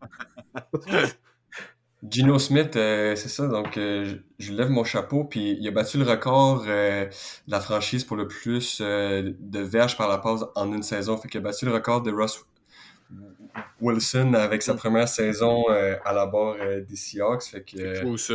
Qui aurait prédit ça? C'est fou là. pense que les Seahawks ont gagné l'échange avec toutes les picks qu'ils vont avoir eu. Euh, ouais. Puis un QB qui a fait le travail puis qui sont en playoff. Fait que euh, gros shout-out. Gros fin de match aussi, c'était le fun. Euh, les Seahawks qui pognent le poteau sur un field goal en fin de match. Fait que là, ça sort en prolongation. En prolongation, tu as Baker qui a un receveur de poche, je pense que c'est Van Jefferson qui est complètement libre. Il largue la bombe. S'il il attrape la, la poche, je pense qu'à à la ligne de 20 verges, puis justement avec l'angle de caméra, t'as aucune idée, mais il y a, il y a le demi-défensif euh, des Seahawks qui sort de nulle part, qui sort de l'angle mort de la ah, caméra, qui attrape le ballon, interception. Puis quand il intercepte le ballon, c'est quand même drôle parce qu'il est devant le banc des, euh, des euh, Rams, Fils, le pointer le ballon, puis il aurait pu, je pense, le prendre puis courir puis gagner plus de verges, mais il a juste comme sorti ses lignes de côté direct en faisant un stare down. Euh, c'est drôle parce que ce gars-là, c'est un ancien des euh, Lions de Détroit. Fait qu'il fallait que les Seahawks gagnent, puis après ça, il fallait que les Packers perdent contre les Lions la, euh, la game de 20 heures. Puis il avait texté ses anciens collègues, ses anciens teammates pour leur dire Nous autres, on va faire notre travail de notre côté, on va gagner la game faites-nous une petite faveur puis gagner contre les Packers. c'est lui qui fait l'interception, fait que ça a juste une belle histoire. Puis je suis content pour euh, les Seahawks, puis je pense qu'ils peuvent causer une surprise. Euh, mais la victoire des Seahawks euh, éliminait les Lions. Ouais. Ça les éliminait, mais il fallait quand même que les Lions gagnent. Sinon, s'ils perdaient contre les Packers, les Packers ils prenaient la place. Ouais, mais regarde, c'est bien qu'ils textent les quick pour dire Moi, j'ai handle my business, eliminating, en t'éliminant, mais quand je comprends, c'est un beau moment. là C'est comme. Mais euh, on va en parler très bientôt. Là. Sinon, les 49ers qui euh, écrasent les Cardinals. Écrasent, là j'ai le droit de dire ce mot-là. 38 à 13, malgré le fait que ça commençait avec un super beau catch d'AJ Green. Le AJ Green des belles années. Donc, dans le fond, une super bombe. Il attrape la balle. Euh, son couvreur immédiat tombe, brise un plaqué, marque un touché. C'était vraiment un jeu spectaculaire. C'était le seul jeu spectaculaire des Cardinals à leur première séquence à l'attaque. Sinon, pour le reste, c'était assez anémique. Puis les 49ers ont euh, bien géré ça, 38 à 13. Une mm. belle victoire convaincante avant de rentrer en éliminatoire pour la semaine prochaine. Absolument. Rien à dire euh, pour vrai, dans le sens que victoire qui était prévisible de San Francisco. J'ai jamais vu avec autant rien à dire de tout. Non, mais pour vrai, je veux dire, San Francisco, Arizona, t'as probablement la meilleure équipe de la ligue contre la pire, là, ou presque, là, à un moment donné. surtout qu'on veut parler des matchs qui comptent le plus, c'est ceux de la semaine prochaine. Euh, mais surtout, dans le fond, là, comme on a dit, on va faire un petit post-mortem de, de prix mm. individuels qui arrive très, très, très bientôt. Mais avant, parlons là, des Lions qui l'emportent 20 à 16 contre les Packers. Quelle partie incroyable. Je l'ai vu au complet. Dans ma tête, tu m'as, encouragé, tu m'as envoyé des beaux mots pour mes Steelers. J'étais comme, ah, je vais aller encourager les Packers, je vais aller voir le match. Puis ce que j'ai vu, c'est hallucinant comment je ne m'attendais pas à voir ça. Marc, c'est quoi ta réaction? Qu'est-ce que tu as pensé du match de, des Lions des Packers? Ben, pour vrai, chapeau, chapeau aux Lions, tu sais, chapeau aux Lions qui sont allés chercher une victoire, mais tu sais, les Packers, c'est un peu l'histoire de leur saison dans le sens où euh, il manquait vraiment quelque chose à cette équipe-là cette année. L'attaque l'attaque n'a pas du tout fonctionné. 0 en 5 dans le red zone, aucun touché en 5 dans le red zone. tu ne peux, pas, euh, peux pas gagner un match quand tu es 0 en 5 dans le red zone. Je veux à un moment donné, ça finit par te coûter cher. je ne sais pas si vous avez vu les pénalités stupides des Packers dans ce match-là. Quay Walker qui frappe un thérapeute sportif qui se fait expulser du match. Je sais pas si vous avez vu ça. Il y a un gars... Non, non, mais, juste ça. J'ai vu aussi le numéro 85 des Packers. Euh, chest bump le même gars qui venait de se faire pousser par Quay Walker, puis genre, il rentre dedans par en arrière. Ah fait tu sais, c'est. Deux gars des Packers, pas juste un. Il y en a un qui s'est fait expulser, mais il serait pas être deux en plus sur ce jeu-là. Je sais pas si vous avez vu sur la tentative de placement euh, comme au quatrième quart, il y a le, gars qui essaie de faire un field goal de Détroit. Russell Douglas, qui, qui est même pas dans le jeu, là. lui, sa job, c'est juste de rester là puis de faire envoyer les bras dans les airs pour essayer de le distraire. Lui, il dit Hey, j'ai une brillante idée, il n'y a jamais personne qui a fait ça dans l'histoire de la NFL. Moi, on m'a révolutionné le football. Mais aller enlever le ballon du centre avant qu'il avant qu'il starte le jeu. Comme t'es qui, toi? Tu, tu donnes. Tu donnes juste 5 verges de plus. pour vrai. 15 verges de plus. Je comprends pas ce qui se passe. Parce que c'est que l'affaire qui s'est passée, c'est qu'il y avait une pénalité. Euh, je pense de false start ou quelque chose comme ça. Je sais pas exactement la pénalité qu'elle a été appelée, mais lui, il s'est dit, je veux même pas. Non, non, non, c'est pas ça, pas une Un timeout appelé, puis il s'est dit, je veux pas qu'il y ait un euh, je veux pas qu'il y ait une practice field goal. Je veux pas qu'il y ait un field goal de pratique. Fait que je veux juste enlever le ballon pour être sûr qu'il n'y ait pas de remise. Parce que son équipe, quand un timeout pour geler le botteur, qui est une pratique euh, très ancestrale de la NFL qui marche pas vraiment, mais qui continue à faire parce que t'as rien d'autre à faire que tu peux faire à part quand un timeout. Donc, il colle un timeout et euh, pour geler le botteur, puis il dit Je veux même pas qu'il y ait de pratique, fait que je vais tasser le ballon. Conduite antisportive, pénalité de 15 verges. C'est ça. ça, ça rate de 33 verges ben au lieu de 15 verges de plus, au lieu de 48 verges, qui n'est pas automatique. Là, c'est rendu 33 verges. Un Tu sais, pour vrai, il y a eu tellement d'erreurs. Tu sais, puis je trouve que ça résume bien la saison des Packers où ça a rarement cliqué. sais, oui, ils ont eu une belle séquence de victoires à la fin de la saison, mais ça a rarement cliqué. sais, Aaron Rodgers n'a même pas un seul match de 300 verges dans, dans la saison. Là. Il... Mais pas juste ça, le succès de l'équipe, Marc, euh, tu m'en parlais, le succès de l'équipe passe par les running backs depuis la semaine 1. Une grosse défensive avec des running backs. Puis là, on dirait c'est ça qu'ils ont remis dedans. Les quatre derniers matchs, les deux running backs avaient vraiment des bonnes statistiques, des bonnes reps. Ils, ils, instauraient un beau rythme. Puis ça libérait beaucoup Watson et Cobb pour faire des passes un peu plus longues. Mais là, malheureusement, on dirait c'est comme s'il avait oublié ça, puis il voulait être la raison pour laquelle il gagne. Prime time, toutes les caméras sur Aaron Rodgers. On dirait qu'il n'y a pas assez de caméras pour Aaron Rodgers pour son beau visage. Puis à la fin du match, quand il rentre dans le tunnel, il tasse le caméraman pour genre enlève la caméra de mon visage. Qui était sur tous les podcasts durant la semaine, puis là, tu veux même pas, en tout cas tout était en place pour une grosse performance des running backs des Packers. les, les, les Lions, dans les deux dernières semaines, ils avaient accordé plus que 400 verges de, de, au sol dans les deux derniers matchs. Puis tu arrives, tu dis, tout est désigné pour que Aaron Jones et AJ Dillon fassent euh, une grosse soirée. Ils ont, ils ont, été complètement écartés du plan de match. Ça a été des three and out, les Packers. Ça a été dégueulasse. Mais ce que je veux dire, c'est, euh, Marc, euh, Chapeau à Détroit. Chapeau à Détroit, c'est une équipe que j'ai apprécié à aimer. Jamal Williams, deux touchés dans ce match-là. Une espèce de revanche euh, contre les Packers qui l'ont laissé râler au lieu de le garder. J'en avais parlé en début de saison. Moi, j'aurais aimé ça qu'il le garde. Chapeau à Jamal Williams qui a fini l'année, je pense, avec 17 touchés ou 18 touchés chez ouais, 17 touchés, un de plus que Barry Sanders qui avait le record euh, de l'équipe. Fait chapeau à Détroit. Je t'avoue que j'aurais beaucoup aimé que ce soit Détroit qui soit en séries éliminatoires au lieu, de, au lieu de, des Seahawks. Mais regarde, c'est ça qui est ça. Mais chapeau à eux. Mais Marc, ce que je voulais dire par rapport à ça, c'est que les Lions, ils m'ont vraiment impressionné. C'est les Lions en santé qu'on voyait en début de saison.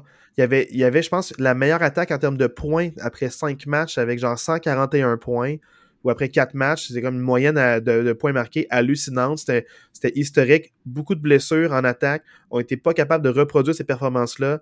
La défensive accorde beaucoup de points. Quand ils sont revenus en santé, ils ont repris du momentum. Trop peu, trop tard. Euh, mais au moins, je, vois que l'avenir est brillant pour les Lions. ils ont beaucoup de jeunes, beaucoup de recrues. Là, ils, vont drafter top 10 à cause qu'ils ont échangé un premier choix, euh, dans le fond, avec les Rams. Donc, ils vont avoir le choix des Rams. Ils draftent encore très haut l'année prochaine. Donc, euh, c'est vraiment encourageant pour les Lions. Et aussi pour Dan Campbell, que tout le monde voyait comme Ah, c'est pas le bon coach, il prend des mauvaises décisions. Mais tu vois que les joueurs ont été inspirés par lui. Il adhère à, son, à, ses speeches, à son discours, puis il a vraiment motivé les troupes. Et les Lions ont posé une motivation contre les Packers. Les Packers, là, ben narguent les Lions. Euh, ils sont prétentieux depuis plusieurs années. Ben, ils crachent dessus. Ils narguent toutes les équipes dans leur division. Ceux ouais, ils narguent, depuis dans le fond, là, ils narguent pas mal Chicago, Détroit puis Minnesota. ils narguent tellement, là, puis là, il y a un changement de garde. Ça fait trois ans de suite qu'ils sont comme premiers de la NFC, les Packers. Puis tu sais qu'ils sont comme euh, premiers de la division. Ils narguent tout le monde. Ils manquent de respect en entrevue. Et ils manquent de respect euh, aux, à ces joueurs-là. Puis là, les Lions avaient pas besoin de motivation. Tu, sais, tu dis que c'est un match qui veut rien dire, que ça peut les aider. Donc, les Lions, ils veulent gagner contre les Packers, peu importe l'affiche. Peu importe le, temps dans la saison, peu importe la température. Hey, t'es éliminé, il fait super fret, tu t'en vas frapper du monde à, cette température-là. Faut être motivé raide, là. Ils l'ont été du début jusqu'à la fin. Ils ont joué tout un match, des gros calls, quatrième et deux. Euh, à, Ra Saint Brown qui fait un catch pour sa vie. J'ai jamais vu un, receveur attraper la balle de même. Il fait un câlin au ballon. Il l'a de toutes ses, jambes. Entre, ses jambes, il fait un câlin. Il, comme, il tient là. C'était hallucinant les catchs qu'ils ont fait, les calls qu'ils ont fait. Deuxième et 17, une espèce de je je redonne le ballon à Swift par en ah, arrière une passe. S'il manque cette passe-là par en arrière, il donne la balle, ça crée un revirement désastreux.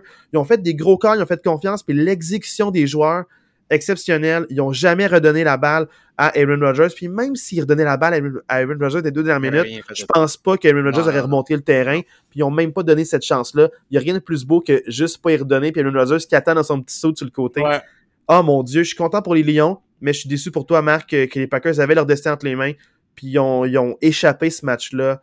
Euh, ils n'ont pas joué selon leur identité. Pour vrai, pour vrai, pour la suite des choses, je suis presque content parce que je pense que entre gagner ce match-là par la peau des fesses puis aller te faire torcher à San Francisco ou juste ne pas faire les séries éliminatoires puis finir en bas de 500, je pense qu'il va peut-être avoir une plus grande réflexion du côté de la haute direction de peut-être repenser comment on bâtit cette équipe-là de cette façon-là que de dire on a fait les séries puis ah ben tu on a perdu contre San Francisco mais ils sont tellement bons San Francisco finalement on n'est peut-être pas si loin que ça d'être bon tu sais. Je pense que pour la suite c'est peut-être mieux pour les Packers de perdre comme ça Merde de voir parce que surtout avec Aaron Rodgers, euh, euh running back, euh, c'est pas clair. Euh, surtout qu'il était pas là dans le fond dans les OTAs qui sont optionnels pour les joueurs. Il a pas écrit vraiment de beaucoup d'esprit d'équipe avec ses, ses, recrues. Ça a été plus difficile. Ça a pris un temps avant de se mettre un peu sur la même longueur d'onde. Donc c'est dommage. Là, j'aimerais parler là, avant des, des, matchs et avant de nos prix individuels. Il y a eu une vente de feu des entraîneurs-chefs lundi. Donc, il y avait. Il y a juste, juste juste te dire, moi, je suis quand même étonné parce que je trouve qu'il n'y en a pas eu tant que ça. Parce, mais il y en a qui vont être plus tard, il y en a après le Super Bowl, il y en a d'autres. Peut-être qu'il y a des équipes qui font les séries qui vont être congédiées, peut-être. C'est d'habitude le lundi qui finit la saison régulière. J'ai l'impression qu'il y a tout le temps 6-7 coachs qui se font clairer, mais là, il n'y en a pas eu tant que ça. Ouais, mais pour ton point, j'ai vérifié, puis l'an passé, c'était 8. Ouais, c'est ça. L'an passé, c'était 8. C'est le quart de la ligue. 25% des postes étaient ouverts, c'était 8. Là, c'est juste 5. On en savait. L'entraîneur-chef des Colts avait déjà été congédié. Euh, l'entraîneur-chef des Texans avait déjà été annoncé il y a trois semaines quand il avait call out la direction qu'elle allait être congédié. Ben il savait que ça s'en venait. Il l'a littéralement quasiment un peu plus demandé. Nathaniel Hackett était déjà congédié pour les Broncos. Euh, les Panthers avaient déjà aussi congédié leur entraîneur-chef. Et là, maintenant, les Cardinals viennent de congédier leur entraîneur-chef aussi. Donc euh, là, maintenant, c'est un peu comme la seule. Euh, c'est pas une surprise avec euh, cette saison décevante, puis aussi avec beaucoup de, de fin de saison catastrophiques depuis plusieurs années. Cliff Kingsbury a été congédié par les Cardinals de l'Arizona. c'est ça, c'est ça les deux nouvelles nouvelles, c'est par rapport aux Texans avec Lovie Smith, on en a parlé un petit peu, et avec l'entraîneur-chef des Cardinals. peut-être que des équipes en série éliminatoire, si les Cowboys se font éliminer à la première semaine, peut-être que... McCarthy va être congédié. Fait qu'on ne sait pas. Ça va... Il y aura peut-être d'autres renvois la semaine prochaine, mais c'est les cinq postes. Puis à brûle pour point entre les Colts, les Texans, les, Broncos, les Panthers puis les Cardinals. Selon vous, c'est laquelle de ces cinq équipes-là qui est la plus intéressante pour un, pour un entraîneur-chef? Max, vas-y. Écoute, à brûle pour point comme ça, moi je pense euh, les Cardinals, je sais pas, ils ont. Ils étaient supposés avoir une bonne année cette saison. Ils avaient fait euh, l'acquisition de Marcus Brown, qui s'est blessé malheureusement. Il y a Murray qui n'a pas été en santé non plus. Euh, L'ajout d'un vétéran avec AJ Green. Je, je, sais pas, je pense que les Cardinals étaient supposés être bons cette année. Fait avec un bon coach, peut-être qu'il y aurait déjà les pièces pour euh, avoir une saison qui est plus compétitive déjà. Euh, Texan, je pense que ça va être dur. Les Colts, on dirait qu'il n'y a rien qui a bien été. Problème de carrière, chaise musicale. C'est quoi les autres équipes? Euh, Caroline. Euh, les Panthers, Broncos, puis les Texans. Écoute, moi, moi, euh, moi avec les Cards, je sais pas Parce que beaucoup de. Ben, toi, les Cards, parce que tu dis, il y a beaucoup de positions de talent. On parle des running backs aussi avec James Conner. Euh, tu sais, dans le fond, c'est ça que Kyler Murray est là. Il a eu des belles saisons. Il est quand même super athlétique. Euh, DeAndre Hopkins, sauf s'il se fait changer, on ne sait pas. Il y a des rumeurs en ce moment qui circulent, mais ça se peut qu'il reste avec AJ Green, avec aussi peut-être Randall Moore, qui est quand même très bon aussi. Moi, mon, Mais moi, c'est pas moi, mais je parle, je résume un peu la pensée de Max. Moi, mon bug, mon bug avec Arizona, je suis très transparent, c'est que ça fait quand même quelques années que ça tourne pas rond dans cette équipe-là. Tu sais, moi, d'entendre les, les structures du contrat de Kyler Murray qui l'oblige à regarder des, puis à étudier, puis à regarder des bandes vidéo, euh, que, que Tu sais, je pense que si on prend la fin de l'année passée puis le début de cette année, je me souviens plus de la statistique exacte, mais je pense qu'ils ont perdu huit matchs de suite à domicile. Si on prend la fin de l'année passée puis le début de cette année, hey, huit matchs de suite à domicile, c'est long, longtemps sans gagner une game à domicile.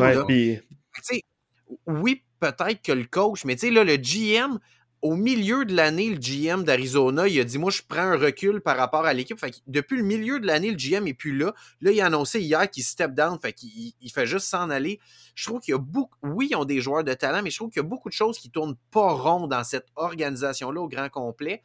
Fait que je suis pas sûr que si je suis un coach, je suis pas nécessairement sûr que c'est là-bas que je veux m'en aller.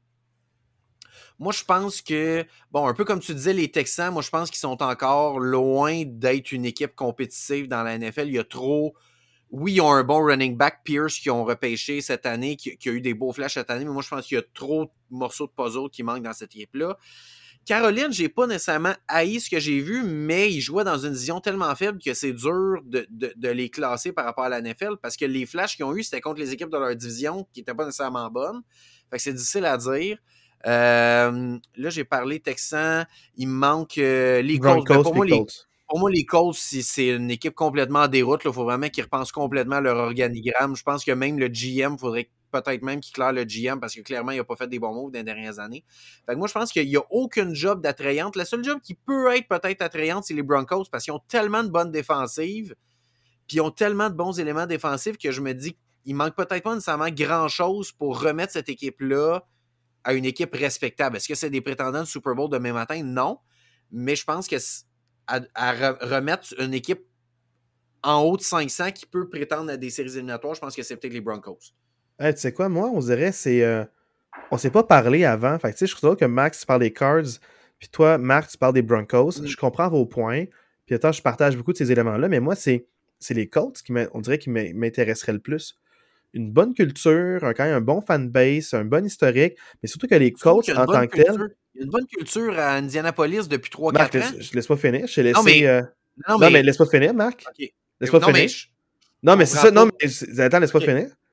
Justement, à cause, puis en plus, grâce aux quatre dernières années, où est-ce que la chaise musicale pour les, pour les euh, dans le fond, pour les corps arrière, un nouvel entraîneur-chef peut arriver pour dire on va en drafter un, on va le former, puis avec la bonne ligne à l'attaque, avec Jonathan Taylor qui est encore là, il y a eu, une saison moins bonne, blessé, mais c'est surtout que, on en parlait, moi je pense que c'est à cause de l'an d'avant, il y a eu trop, trop de reps, puis ils l'ont comme usé un peu.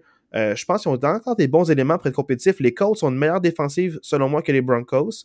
Euh, mais par contre, c'est l'attaque était tellement pas longtemps sur le terrain que la défensive était à bout. Oh, mais au début de saison, les Colts, en début de saison, les Colts avaient une excellente défensive. Les Broncos, c'est sûr qu'ils ont Bradley Chubb qui ont laissé aller. Ils ont eu comme d'autres joueurs aussi qui ont laissé aller, mais les Colts, pour moi, ça je pense c'est plus attrayant parce que justement, les, ils ont une bonne défensive. Le problème avec la défensive, là, Marc, va pas me dire les points qu'ils ont accordés. Là. Je viens de te le dire. L'attaque était stats, je suis très transparent. Dis-moi pas que les Colts ont une bonne défensive. Là. Ils sont fait piler dessus toute l'année. Vrai, ça prend du temps avant de mettre des points contre eux. Puis c'est à cause que l'attaque reste tellement pas longtemps sur le terrain. Nombre de true and qu'ils ont fait, qu'à cause qu'ils passent trop de temps sur le terrain, ils n'ont pas le choix d'accorder des points. Ouais, mais, les, Broncos ont une bien moins bonne attaque que les Colts. Puis les Broncos n'ont pas accordé de points, là. À cause de leur jeu au sol. Euh, Parle-moi pas que la défensive des Colts est meilleure que la défensive des Broncos. C'est même pas dans la même non, ligue. Les Broncos ont une équipe solide puis une défensive ben oui, solide. C'est même pas dans la même ligue. dans le sens que je comprends certains de tes arguments, mais là, l'argument que tu me dis qu'ils ont une bonne défensive puis une bonne ligne à l'attaque, Matt Ryan s'est fait piler dessus toute l'année. Ils ont, ils ont, accordé un nombre incroyable de sacs, puis leur défensive a été dégueulasse toute l'année. En tout cas, j'ai de la misère avec ces arguments-là, moi. Mais Marc, en même temps, moi j'ai de la misère avec tes arguments pour les Broncos, mais mon but c'est pas de t'attaquer, c'est pas de faire des hot takes, c'est de dire ton opinion. J'ai respecté la tienne, même si je suis contre. Parce que les Broncos, en fait, avec Russell Wilson, c'est la déroute. Les joueurs se battent sur le terrain. Ils n'ont pas de mouvement. Là, tu vas me dire qu'un entraîneur-chef va arriver avec sa culture, un nouveau livre de jeu. Russell Wilson va être euh, habitué, à l'aise. Euh, la défensive qui est en, qui est en déroute. Les, euh, c'est pas, vrai que la défensive est en déroute. Ils ont une, ils ont, ils ont une des, ils ont une def top 10 avec une des pires attaques de la ligue. C'est pas vrai qu'il y a une des pires attaques de la ligue? Ben, ils, ont des, ben des bons running backs euh, à, part, euh, à, part un, à part un qui ont laissé aller parce qu'il y a trop de fumbles. Avec Williams qui va revenir, avec Javonta Williams qui va revenir euh, la saison prochaine en plus. ils ont un bon jeu au sol, mais ils passaient quand même plus de temps sur le terrain que les Colts. Là. Les Colts avec Matt Ryan, c'était passe, passe, passe. Eux, c'est plus course, course, course. Ils, ils passaient plus de temps sur le terrain que les Colts. les gars, check ce qu'on fait, les gars. L'année prochaine, vous postulez. Jules, tu postules pour le poste des Colts. Ouais. Marc pour le poste des Broncos. On a mieux à parler, mais. La meilleure fiche. Ça. Mais je trouve ça un peu. Regarde, on va régler notre linge sale sur le podcast. oui. depuis, depuis toutes les semaines, c'est la semaine 19, là, parce qu'on on vient de la semaine 18. On, a fait, euh, on a fait le pilote avant on n'a jamais fait de hot take où est-ce qu'on est qu'on a vraiment été contre. Mais regarde, tu as le droit d'être pas d'accord. Dis-moi, je suis pas d'accord. Je vais dire, OK, mais t'arrêtes d'attaquer chaque argument que je fais alors qu'on va parler des, des séries euh, dans, dans pas long. L'année, prends, prends euh, laisse-moi dire, moi je te le dis, en tant que les tu fais être surpris. ceux qui risquent de plus de bounce back l'an prochain, c'est pas les Broncos à cause de leur division, c'est les Colts à cause de la division puis des adversaires qu'ils ont à l'intérieur. Les Colts, pour moi, c'est beaucoup plus facile ramener cette équipe-là, surtout si tu as un corps différent ou est-ce que tu as une recrue qui va plus adhérer au projet et que tu peux développer. Tu peux toujours être surpris des recrues. Il y en a des bonnes cette année qui vont revenir du college. Il y a beaucoup de, vieux college aussi, de des gens qui ça fait quand même plus matures, qui sont plus prêts à être dans la NFL dès leur première année. Enfin, je pense que tu pourrais être surpris à quel point une recrue, puis pas un vieux vétéran washed comme euh, ils font depuis le 4 ans, mais j'en ramène pas là, euh, un vieux de la vieille, genre euh, qui, qui, est presque fini puis son équipe ne veut plus. Ramène une recrue. on, met, on met combien ça à table que c'est Baker Mayfield qui s'en va là? Non, on met rien. Il ira pas là, Baker Mayfield. Là, c'est juste pour. T'es pas dans un même marque. Moi, je te dis que l'équipe qui est le plus facilement rapatriable, c'est les Colts. Surtout à cause de la division, à cause des compétiteurs immédiats, puis à cause du talent qu'ils ont déjà. Jonathan Taylor, avec la ligne à l'attaque qu'ils ont, avec certains receveurs comme Pittman qui peut être bon, Dundee a un bon corps arrière, ils ont des bons tight ends avec Ali Cox, puis aussi avec l'autre euh, que j'oublie toujours son nom. Ils ont deux bons tight ends, ils ont au moins un bon receveur de passe. Je pense qu'il leur manque pas, leur manque pas grand-chose pour être compétitif l'an prochain. Là, c'est la déroute totale. On peut pas juger les matchs, le footage des cinq dernières semaines. C'est la déroute totale avec Jeff Saturday. C'est même pas un vrai head coach, c'est un analyste de la, de la NFL, c'est un analyste de ESPN. Fait tu sais, viens pas me dire que tu vas te fier à leurs deux, trois dernières semaines pour me donner des arguments sur cette équipe-là qui était en déroute. Je te dis, les Colts l'an prochain vont avoir une meilleure fiche que les Broncos. C'est mon take. Je le note. On s'en reparle l'année prochaine dans un an. Vous devriez faire un petit pari, là, puis à la fin de l'année prochaine. Non, pas de pari, je pas l'argent parce que Marc. Euh, on n'a pas d'argent, mais. Pari d'honneur, pari d'honneur. Pari d'honneur. Marc, c'est pas un bon payeur. C'est pas un. Pas. Ah. hey, là, en fait, je m'en c'est pas de débattre, c'est juste dire des opinions. C'est maintenant le rendu au. Là, on va mettre un petit peu, on va mettre la musique de, de, de dualité pour faire un petit parallèle avec nos, nos awards. On va mettre un autre petit segment, le petit intro, un petit 5 secondes. Euh, Marc, tu vas le rajouter euh, au montage. Mais c'est maintenant le temps du l'assistant podcast award. Ouais. Ouais, monsieur. Wouh! Là, dans le fond, j'ai demandé à Marc-André euh, cette semaine de penser à quelques prix. Là, je, par contre, est-ce que tu veux commencer, Marc, avec les prix de joueurs ou d'équipe? Aucune préférence, ça me dérange pas. Euh, on peut commencer par les équipes euh, parce que c'est l'ordre que tu m'avais envoyé, là, mais ça me dérange pas. Parfait, on va commencer avec les prix d'équipe. J'ai aussi envoyé la même liste à Max tout à l'heure pour voir, donne-toi une idée de toi qui tu, tu donnerais ou mettrais. Dans le fond, Marc, pour toi, c'est quoi, c'est qui l'équipe qui t'a fait la plus grande surprise cette saison?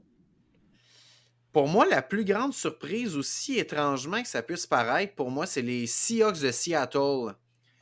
Que personne, mais pour vrai, quelqu'un qui avait prédit que les Seahawks seraient en séries éliminatoires, je pense qu'il faut lui lever son chapeau. Avec l'échange de Russell Wilson, tout le monde disait OK, c'est vraiment une complète reconstruction euh, à Seattle. Euh, il y avait beaucoup de, jeunes joueurs en défensive. Euh, ils ont changé beaucoup, beaucoup d'éléments. Puis que cette équipe-là fasse les séries éliminatoires, pour moi, ça reste une immense surprise. Euh, bravo au GM qui a fait un gros, gros move avec l'échange de Russell Wilson. Euh, il est plein aux as, puis pour vrai, cette équipe-là va être bonne pour plusieurs années. Avec tous les choix repêchage qui sont allés chercher, euh, chapeau Seahawks, pour moi, c'est vraiment la surprise de l'année. C'est Seattle que je voyais aucunement là. Hey Marc, moi je suis vraiment pas loin de toi, mais ma surprise de l'année, c'est les Giants de New York pour beaucoup les mêmes raisons. Équipe dysfonctionnelle qui n'a pas fait les séries depuis 2016. L'année passée, c'était atroce les voir jouer. Ça allait nulle part. Brand Dable arrive là. Puis euh, tout d'un coup, là, euh, il, amène une culture. Euh, les, joueurs le suivent son plan de match. Puis c'est une équipe avec une défensive extrêmement compétitive. L'attaque en fait juste assez pour gagner des matchs.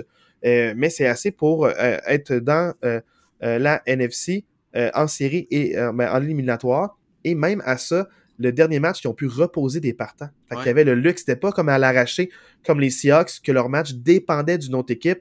Eux, c'était d'avance, ils étaient assurés. Puis moi, je les voyais vraiment pas en série. Euh, ben en fait, je les voyais pas en éliminatoire. Je les voyais pas là du tout. Puis pour moi, c'est une grosse surprise. Je comprends tes Seahawks, mais moi, pour moi, les Giants, c'est ma plus grande surprise de la manière qu'ils se classent par rapport à ça il se classe, puis il se classe probablement dans, dans, la meilleure division de la NFL. Ça peut être débattable, mais je pense quand même que cette année, la NFC East était peut-être la meilleure division de la NFL. Fait que pour vrai. Aucune, équipe, euh, ouais, aucune équipe avec une fiche perdante. La pire équipe, c'est 8-8-1. Et c'est les Commanders, qui sont, sont, vraiment très bons. Fait que je suis 100% d'accord avec ton choix. Max, Max est-ce que tu as un veto à mettre quelque part, genre le grand oublié? Pas de veto, les gars. Je pense que vous avez bien cerné euh, les deux plus grandes surprises de l'année, ou du moins ceux qui font les séries. Euh, peut-être mon top 3, mon troisième, je mettrais les Jaguars là-dedans. Je pense que je l'ai parlé tantôt, mais je m'attendais pas à ce qu'ils gagnent la division puis qu'ils fassent les séries. Un développement euh, aussi vite, oui. surtout même au milieu de l'année, tu étais comme, OK, ils sont out. Je pense qu'il y avait une fiche négative. Je pense que c'était 3-7 ou 3-6, peu importe. fait que c'est une belle surprise, mais c'est sûr, les, les Giants, je les voyais pas en playoff. puis les Seahawks, pour moi, c'est la plus grande surprise avec Gino Smith.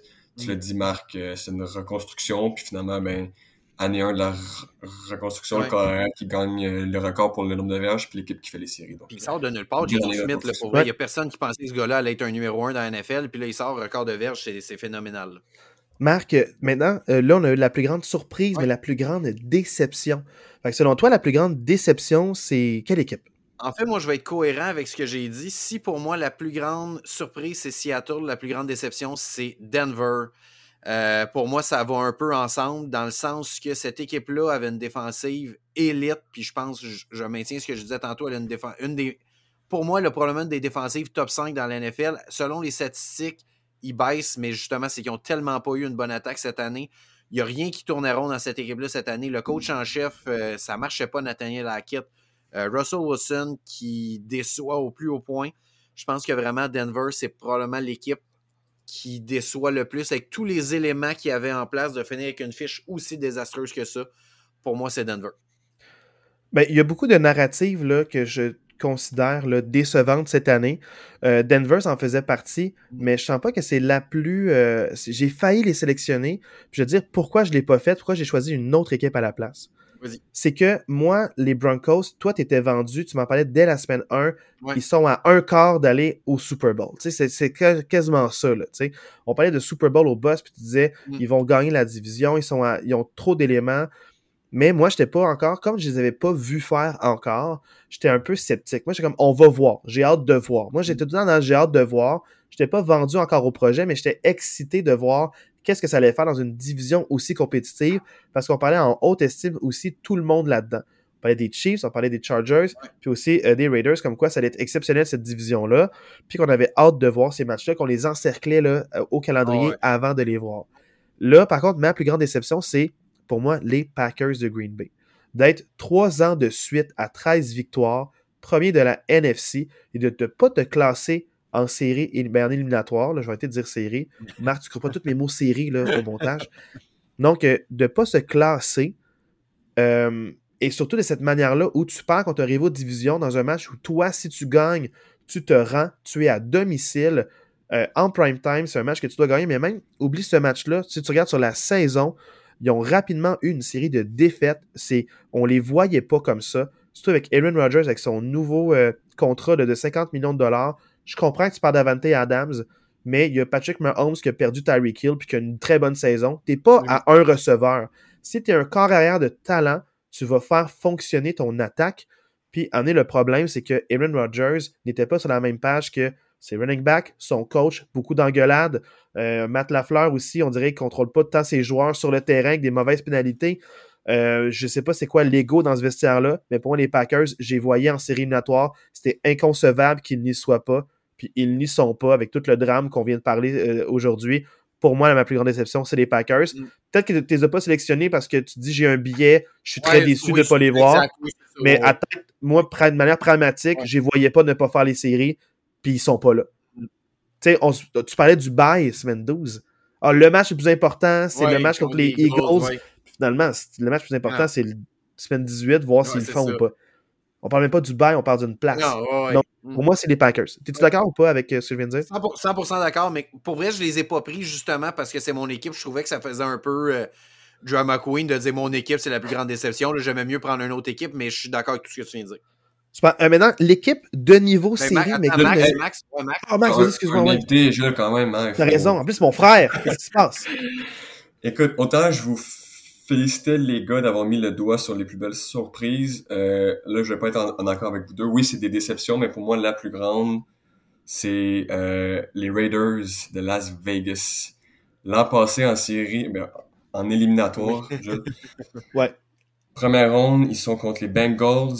Ils perdent par 6 points. Ils sont à un jeu de gagner le match. Euh, ils sont à, la ligne des buts, ils ont, ils ont plusieurs essais. Ils se font arrêter sur le dernier jeu du match, quatrième essai. Ils font pas le toucher, sinon ils gagnent contre les Bengals. Les Bengals qui sont allés au Super Bowl, qui ont perdu par trois points. Fait que moi, je me dis, OK, les Raiders étaient à un jeu de battre l'équipe qui était au Super Bowl. Fait ils auraient pu faire leur petit bout de chemin. Ils vont chercher en défensive un Chandler Jones. Ils ont un Max Crosby qui est, euh, qui est en train, qui a eu son essor l'année passée, qui va aller dans son année 2 euh, de remise en forme.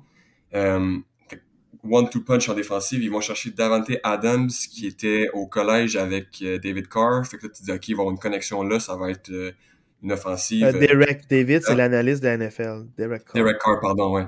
fait que, ils sont allés chercher des grosses pièces. Puis là, tu dis, OK, l'année passée, ils étaient proches de pouvoir se rendre là. Fait que moi, j'avais des grosses attentes.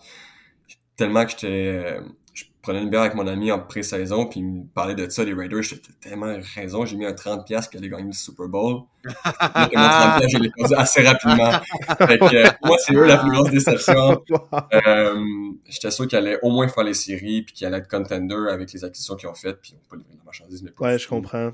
Je euh, très, très décevant. Puis des défaites aussi bizarres. Ils venaient des matchs, ils ont perdu contre les Cardinals. ils se sont fait revenir par 16 points. C'est comme des affaires de défaites décevantes. L'échapper en prolongation contre les Cards en plus, malgré le fait qu'ils se rendent en prolongation, il y avait la possession très proche, échappé, euh, en tout cas avec tout ce qui s'est passé après. Retour de fumble, le, le je, je, suis 100% d'accord. Moi, moi honnêtement, à celle-là, j'aurais eu un comme mention honorable, mais Julien m'avait demandé de, de limiter à une équipe. Fait que j'ai pris Denver, mais j'aurais pu parler d'Arizona aussi. Il y en a une coupe des déceptions dans cette Moi, je ne voyais pas tant. Aussi, oh, il y a des déceptions, mais la plus grande pour moi, Packers. Euh, là, dans euh, l'équipe qui fait pas les séries éliminatoires, mais ben, en fait les éliminatoires, mais euh, qui aurait pu s'y rendre, puis qu'on aurait vu peut-être même gagner un match. Pas se rendre au Super Bowl, mais que s'il faisait euh, vraiment le, le Super Wildcard Weekend, il y avait une chance de gagner un match. Euh, j'aimerais ça commencer là-dessus. Hein, parce que j'ai peur que Marc dise la même équipe que moi. Honnêtement, moi, je pense que dans tous les prix, je pense que c'est le prix qu'on devrait s'entendre les trois, mon feeling. Moi, c'est les Lions de Détroit. Lyon. Lyon, 100% d'accord. Parce que, tu sais, c'est comme, comme on l'a dit quand on parlait du match Packers-Lyon, euh, les Lions, c'est. En fait, ça, j'ai vu une statistique cette semaine en écoutant NFL Network. Puis, c'est. Il y a mettons exemple du top 10 des meilleures attaques de la ligue, il y en a juste une qui ne fait pas euh, vraiment, dans le fond, le, le, Super Wildcard Weekend, puis c'est les Lions. Sais, les Lions qui étaient sur le bord au dernier match, s'il y avait un certain nombre accessible, il aurait pu écrire le livre des records de quatre euh, records lors du match. S'il y avait 404 verges d'attaque, il écrivait le record pour le plus de verges d'attaque en une saison. S'il marquait un certain nombre de points, il y avait le plus de points produits. sais, il y avait quatre records accessibles pour cette attaque-là durant ce match-là. Ils n'en ont inscrit aucun record, mais ils ont gagné par fierté contre les mm-hmm. Packers. Mais c'est quand même fou que cette attaque-là, euh, qu'on voyait pas aussi bonne, était vraiment, vraiment potente puis exceptionnelle. J'ai vraiment, j'ai trouvé divertissant du début jusqu'à la fin du calendrier. Pour vrai, les Lions, euh, c'est une, équipe que je trouve dommage de ne pas voir euh, la semaine prochaine. Je suis vraiment déçu de ne pas voir cette équipe-là. tantôt, moi, je pense qu'il aurait offert une meilleure opposition à San Francisco que Seattle. Euh, pour vrai, moi, j'étais vraiment déçu. Quand j'ai vu que Seattle a gagné, j'étais déçu parce que moi, j'aurais vraiment voulu que, le match des Packers contre les Lions, ce soit un match, un win and in. Depuis le début de la saison, depuis la semaine 1 ou 2 que je dis que je suis dans le Ben Wagon de Détroit, j'ai adoré voir cette équipe-là toute la saison dans leur haut comme dans leur bas.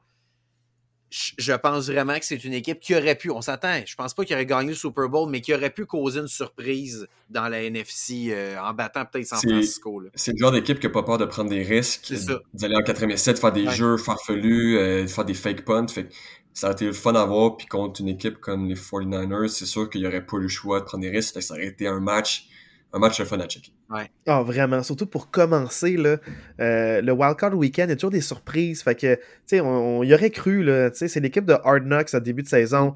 On, les aime, on les connaît, ces joueurs-là. Donc, euh, c'est agréable à voir.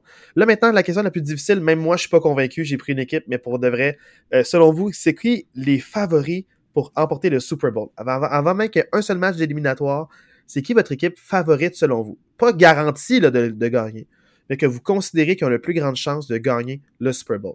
Euh, Max, on va commencer avec toi cette fois-ci. Quelle équipe tu penses qui a le plus de chances de gagner le Super Bowl? Short and sweet, moi je pense que les Bills ont un aura autour d'eux en ce moment. Euh, ça s'est vu dans le match contre les Patriots, deux retours, euh, deux retours de kick-off pour faire un toucher. Mais puis je repense encore à l'année passée, les playoffs contre les Chiefs. Auraient dû gagner ce match-là. Josh Allen, je pense qu'il va se transformer en un Mégatron pendant les playoffs. J'ai hâte de voir les Bills. Je pense qu'ils ont un aura particulier autour d'eux autres. Ils sont capables, ils ont des joueurs clés en défense puis en attaque. Moi, j'irai avec les Bills. C'est une, une, une, réponse de cœur, mais moi, j'irai avec les Bills. Je comprends. Je comprends. Euh, Marc, toi? Ben moi, je pense que mon jupon dépasse parce que ça fait quelques semaines que j'en parle, mais pour moi, l'équipe la plus complète de la NFL depuis au moins 4-5 semaines, c'est les 49ers. J'ai de la difficulté à voir les 49ers perdre dans la NFC. honnêtement, il y a beaucoup de monde qui vont parler des Eagles ou peu importe. Là. Moi, j'ai de la difficulté à voir les 49ers perdre contre peu importe quelle équipe dans la NFC. Puis vu que les éliminatoires vont être tellement difficiles dans la AFC, il y a tellement de bonnes équipes dans la AFC, j'ai l'impression que les 49ers vont arriver plus en santé que peu importe quelle équipe ils vont affronter de la AFC. Fait que pour moi, c'est les 49ers qui sont favoris. Moi, j'ai, on dirait, c'est, j'ai tellement hésité. C'était le plus difficile. Les autres, j'avais un choix clair pour tous les prix individuels et d'équipe, mais pour celui-là, c'était extrêmement difficile. Et je suis allé avec les Eagles parce que j'ai pas le choix de respecter ce qu'ils ont fait cette saison, puis aussi leur progression mais l'expérience. Le 5 ans là, ou 4 ans, je me rappelle plus trop trop, ils ont gagné un Super Bowl. Ils ont encore des joueurs comme Jason Kelsey, le centre, une position super importante, qui a déjà gagné. Ils savent ce que ça prend pour se rendre là. Ils ont des jeunes dynamiques. Ils ont AJ Brown qui va avoir faim. On parle d'un mégatron. Là. Ça fait une couple de semaines qui est super tranquille. Moi, je pense qu'ils se gardent des réserves pour quand ça compte vraiment. Ça va compter vraiment contre les grosses équipes. Jalen Hurts aussi, le jeu au sol est dynamique. Ils sont en santé. Puis Marc, pour la même raison, je pense qu'à cause que la AFC est trop stack, ils vont s'entretuer, il y aura trop de blessures, puis je sens que les équipes de la NFC vont être plus en santé. Fait je ne sais pas qui va passer, Eagles 49ers, mais c'est la demi-finale que je considère de la NFC. Puis peu importe qui gagne ce match-là, va gagner le Super Bowl selon moi. Puis je pense que les Eagles, ils ont un edge à cause qu'ils résident à domicile tout le long. Puis ça va vraiment donner de l'énergie à ces joueurs-là qui en ont tellement donné en plus d'énergie. Fait que j'ai pas le choix d'y aller de ce côté-là, mais ça, ça être un match à ne pas manquer si ça arrive. Si ça arrive, là, ça va être le match de l'année, ça va être exceptionnel. J'ai vraiment hâte de voir ces équipes-là jouer, comment ça va sortir en série. Donc, euh, vraiment, chapeau pour ça. Mm. Euh, là, maintenant, passons au prix individuel.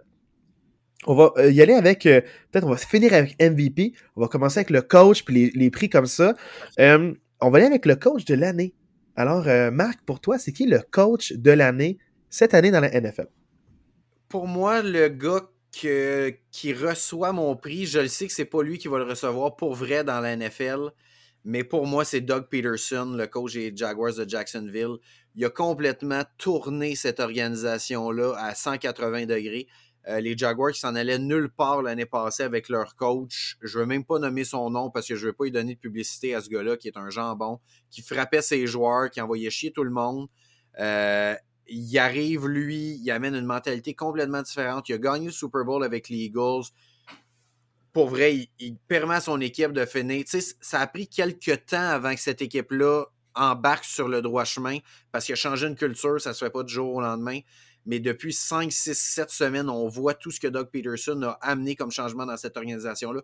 Une défensive solide, beaucoup de turnover, euh, une attaque qui donne pas beaucoup le ballon. Euh, qui est solide, un Trevor Lawrence qui, a progressé cette année. Puis moi, j'attribue ça beaucoup à Doug Peterson. Fait que pour moi, ça serait lui mon, choix. Doug Peterson. Max, toi, c'est quoi ton choix par rapport au coach de l'année? Ouais, moi, je suis bien d'accord avec Marc. C'était mon choix aussi. Euh, tu, tu, tu as dit, Marc, que c'est sûrement pas lui qui va le gagner. C'est le quatrième en liste selon les odds pour gagner le prix. Fait que ce sera sûrement pas lui mais j'aimais ce qu'il a fait avec les Eagles, justement, dans leur run pour le Super Bowl. sais, on parlait de créativité, c'est quelqu'un qui, qui est très créatif. Euh, on va se souvenir du jeu avec Nick Foles là, pour euh, le toucher le Philly Special. Mais tu sais, c'est, c'est quelqu'un qui est très posé aussi. Tu le vois, il est toujours calme. Je pense que il y avait un talent spécial avec Trevor Lawrence. Euh, l'an passé, ça n'a pas paru parce que tu beau avoir un talent spécial, mais il faut que tu l'encordes, il faut que tu donnes un système de jeu pour qu'il performe. Puis Peterson, c'est ça qu'il a fait il, avait dit qu'il a pris le rôle pour le corps arrière, puis il a démontré que comme il y avait un fit, puis effectivement, il a, il a gardé cette équipe-là, puis il a fait des petits euh, miracles pour qu'il gagne la division. Fait que moi aussi, c'est lui mon prix de cœur, c'est lui qui gagnait, mm. c'est lui qui gagnait mon vote.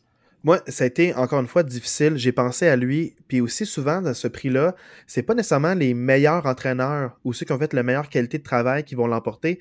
C'est souvent par rapport à la fiche. Donc, soit ça va être les fiches les plus hautes, souvent les recrues, première, deuxième année, la saveur locale, la saveur du mois. Tu sais, si je dis ça, je vais faire un petit peu push, là. Mike Tomlin l'a jamais gagné, puis il n'a jamais une saison de défaite. Fait que, tu sais, pensez-y à ce qu'il a accompli dans la NFL, champion du Super Bowl, il n'a jamais gagné coach de l'année. Je pense qu'il aurait peut-être mérité au moins une fois dans les 15 dernières années. Là, c'est sa 16e, le prix n'est pas encore attribué.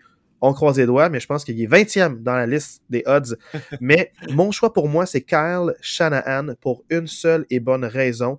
Ce gars-là, son équipe termine deuxième de la NFC. C'est une saison que Marc, tu considères comme favori pour gagner le Super Bowl. C'est mm. à pas grand-chose, mais tu considères favori. Puis il est rendu à son troisième QB quelle équipe peut se dire, je suis rendu à mon troisième QB, puis je suis encore en train de performer à ce niveau-là. C'est exceptionnel. On commence avec Trey Lance, il se blesse, Jimmy Garoppolo, il se blesse, on arrive avec Brock Purdy, puis il, performe bien en ce moment, puis euh, t'en parlais aussi, on, vendait beaucoup ses, qualités par rapport à rester calme, posé, mais moi je sens beaucoup que c'est de la préparation d'un entraîneur-chef.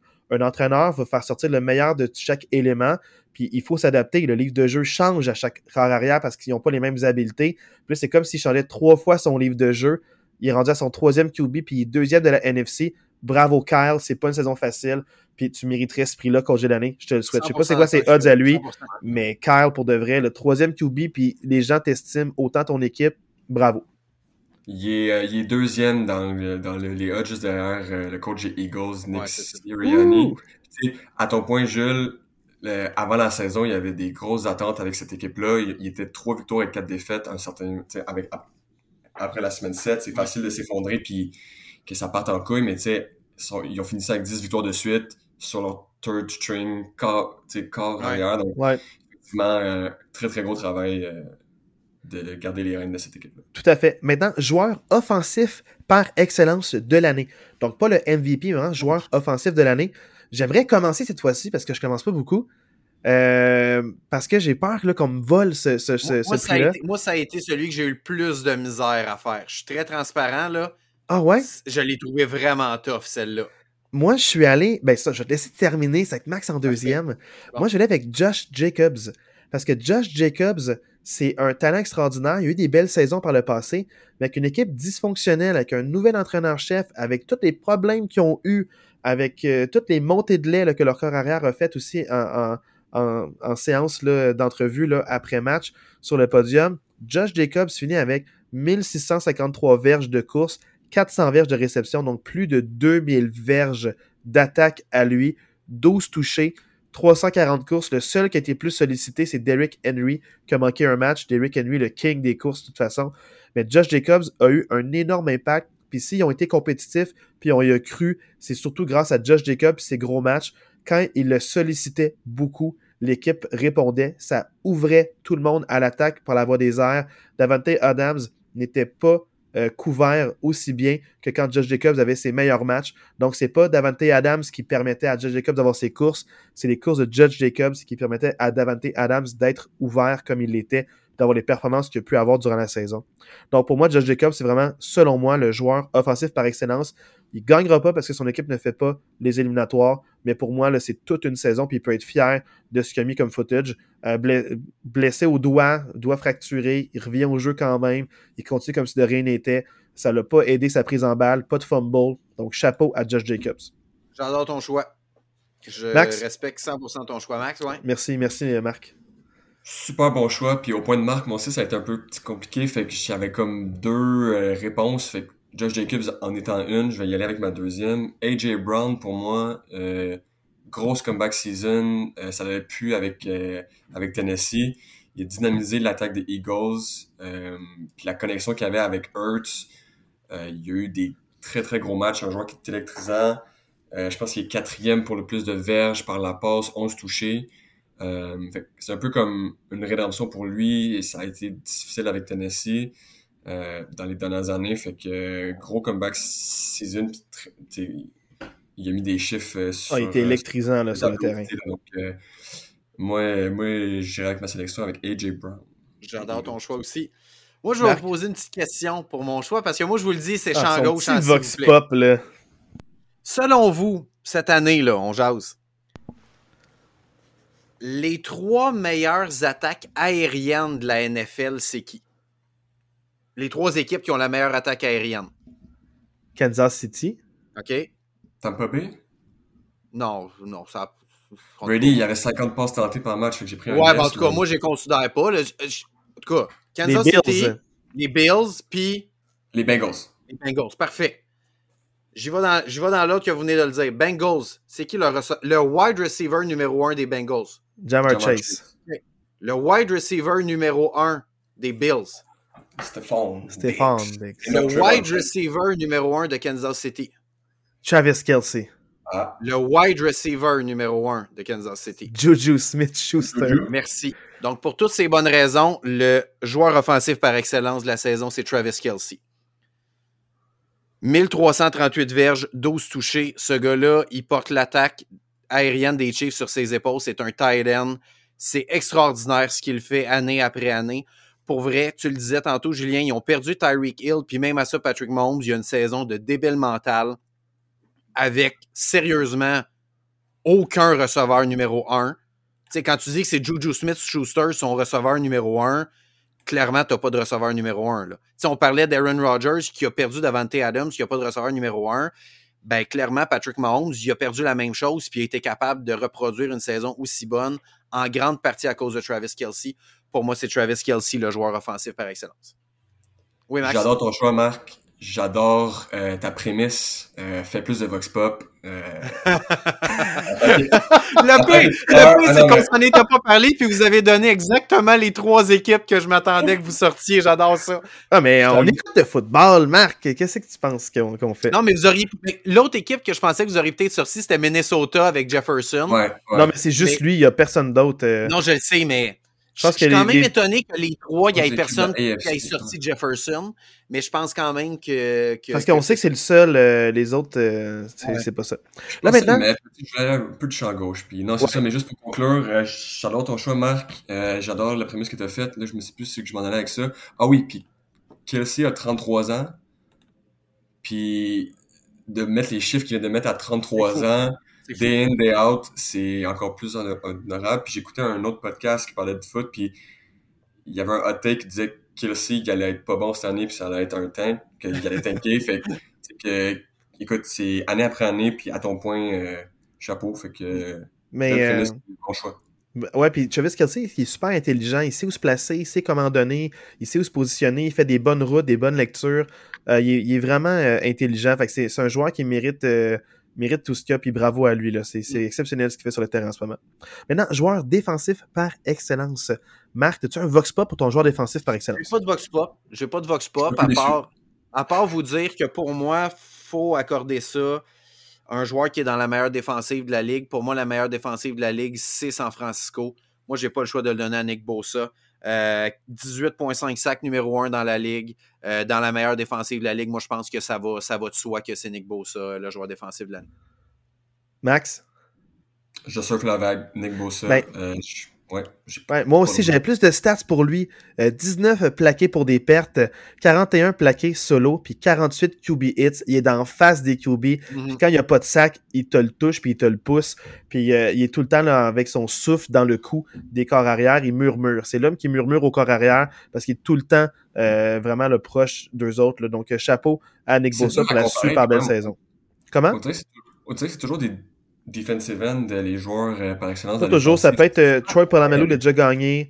Euh, Ça peut être des, des middle linebackers aussi. Ça peut être. euh, c'est pas tout le temps. C'est populaires en ce moment. Ça a la cote Mm. auprès des demi-déf- les demi-défensifs, c'est tough gagner joueur défensif de l'année, là, des demi-défensifs. Ouais, c'est tough, c'est tough. Mais c'est Ouais. déjà arrivé, mais c'est c'est rare. Ça, ça prend vraiment une saveur locale. euh, tu sais, dans le fond, c'est. Faut que tu sois Un joueur plus grand que ton sport, hype, faut ouais. que tu sois beaucoup de hype, faut que tu, sois convoité en entrevue. C'est un peu comme une star, c'est pas une vedette, euh, carrément. Mais sinon, ils vont vraiment se fier au sac. euh, C'est une statistique vraiment importante là, par rapport à. Ou sinon, s'il y a quelqu'un qui a une, euh, plein d'interceptions aussi, là, ça, peut, ça peut beaucoup aider la Ouais. cause, mais ça va prendre des, des turnovers, ça va prendre de quoi, de- un chiffre là, quand tu Maker. mais tu sais, 18,5 sacs, c'est exceptionnel. C'est une super belle Ah, saison. Euh, c'est- sinon, maintenant, pour la recrue de l'année, euh, Marc, toi, tu irais avec qui?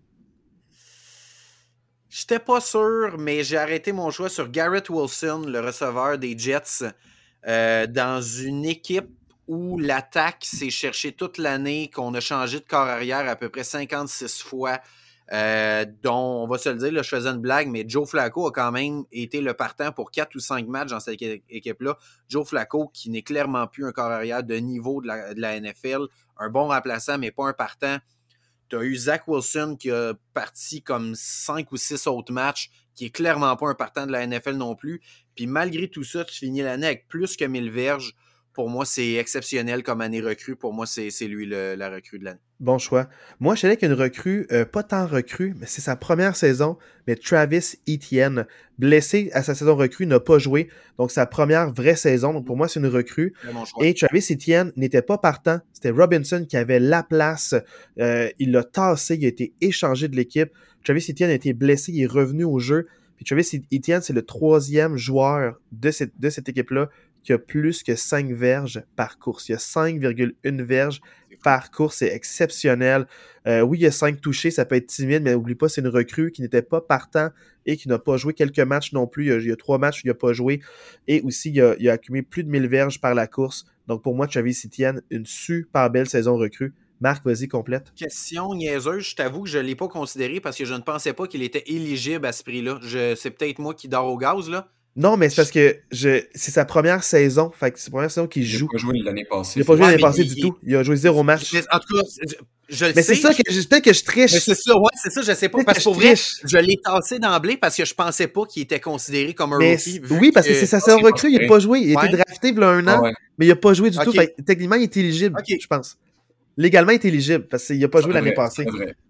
Ça devrait, il a joué match pré-saison seulement. S'il est éligible, honnêtement, je changerais mon choix pour mettre Travis Etienne. C'est vraiment que je l'ai tassé parce que je pensais pas qu'il Dans ta tête, c'est comme c'est un deuxième année, mais, mais pour moi, c'est ça. Je sais pas si j'ai le droit, mais dans ma tête, c'est une recrue exceptionnelle. J'adore ton choix. Ouais. ouais. Max, toi, qu'est-ce que tu avais à dire? Deux super bons choix, les gars. Moi, je suis allé du côté de la défensive. Aiden Hutchison, qui aurait dû sortir au premier rang du repêchage dernier, mais il est sorti deuxième. je pense qu'il est tombé comme dans son bon spot. Il a fait une différence tout de suite dès, qu'il est arrivé. Puis trois interceptions à cette position-là. Euh, je pense que c'est un record ou quelque chose dans le genre, mais. En une saison, ça égale un record, ouais. 9,5 sacs, 3 interceptions. Euh, le gars, c'est un joueur d'impact. Tu vois qu'il est dans la trempe des Nick Bosa, tu vois qu'il est dans la trempe des TJ Watt. Euh, peut-être pas JJ parce que JJ, c'est un Hall of Famer considéré Done deal, mais. Donnons-y une dizaine d'années de plus avant de le comparer à JJ. tu vois la, la même genre. Ah, le moteur qui l'habite, là. Le moteur, puis il a toujours faim, il est toujours en train, il est toujours en train de travailler, éthique de travail, puis moi, c'est les trois interceptions. Il y a du fun sur le terrain en plus. Là, tu le vois jouer. Il y a, il y a du plaisir, il y a du goût, il y a le goût d'être là. Puis je pense que ça motive toute la défensive d'avoir un gars comme ça qui, qui aide beaucoup à mettre de la pression sur un corps arrière adverse. Donc, euh, à d'en face à, à, Edwin Rogers, dernier match. Là. Oh là là, Edwin Rogers, il l'aimait pas à la fin. Là. sais, mais euh, je pense qu'il y a un tatou sur sa cuisse à cause du nombre de plaquages qu'il a fait. là, euh, maintenant, parlons là, du MVP. ça se peut qu'on s'entende parce que je veux pas euh, réinventer la roue, aller champ gauche pour moi, mon MVP, je vais le dire, c'est Patrick Mahomes. C'est pas souvent qu'on voit 5000 verges par la passe. Ça arrive peut-être une ou deux fois par, par saison qu'il y a un carrière qui atteint ce plateau-là. Lui, 5250 verges par la passe. C'est pas comme s'il courait beaucoup.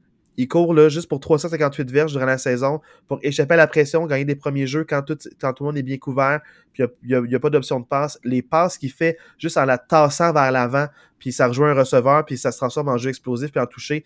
Il n'y a, pas de limite de comment il peut envoyer la balle à ses receveurs. Super explosif. Encore une fois, plus de 40 touchés, 41, 12 interceptions, puis passer rating, c'est pas une stat que j'aime beaucoup, mais quand il est élevé comme ça, 105.2 pour la saison.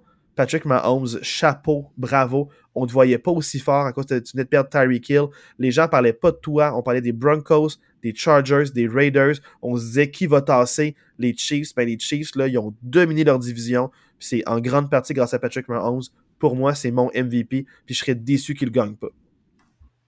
Max? Je suis d'accord avec toi, Jules. Euh, Mahomes all, all the way, tous les chiffres que tu viens de dire, puis surtout la meilleure décision qu'il a prise de dire à sa femme et son frère de plus venir au game des Chiefs. Je pense que ça fait du bien pour tout le monde. Oh mon dieu! mais non, Pat Mahomes, moi, j'étais parmi ceux qui en doutaient. encore une fois, je parle de fantasy, mais j'ai choisi un autre corps quand j'avais l'option de le prendre, puis je l'ai regretté mon choix. écoute, peu importe c'est à qui qui passe le ballon, il passe de la bonne façon, puis il gagne les matchs à lui par, par, son style de jeu, puis par le talent qu'il a. Donc, euh, il, est, beau à avoir joué, puis euh, c'est un excellent joueur qui mérite le MVP pour cette année, je pense. Vous m'auriez posé la question il y a trois semaines, j'aurais été d'accord avec vous. Ah. Mais mon choix a changé dans les trois dernières semaines. Pour moi, Patrick Mahomes demeure le corps arrière le plus talentueux de cette ligue-là. Mais à cause des trois dernières semaines, je n'ai pas le choix de changer mon choix et d'y aller avec Jalen Hurts. Euh, on voit à quel point sa présence est importante pour l'équipe des Eagles. Quand il n'est pas là, cette équipe-là n'est pas la même. Euh, je trouve que sa présence, autant par la passe que par la course, euh, amène quelque chose de vraiment important à la dynamique de l'attaque des Eagles qui est pas présente quand il n'est pas là. Leur jeu au sol n'est pas aussi efficace. AJ Brown arrive moins à se découvrir quand il n'est pas là parce, à cause de sa menace par la course. Il a vraiment progressé par rapport à l'année dernière, par rapport à son jeu par la passe. Euh, je pense que j'ai pas le choix d'y aller avec ça à cause des trois dernières semaines. Le fait qu'il n'ait pas joué démontre l'importance qu'il a pour son équipe. Fait que moi, j'y vais pour Jalen Hurts. C'est un bon point, ça. Ben, en fait, euh, mais Marc, moi, je vais, je vais, juste euh, dire un point contre. Parce que tout ce que tu as dit, je suis d'accord avec toi, puis je l'ai considéré aussi à cause de ça. Mais en anglais, ça rime. Enfin, je vais le dire en anglais, tu vas pouvoir le traduire librement comme tu veux. But the best ability is availability.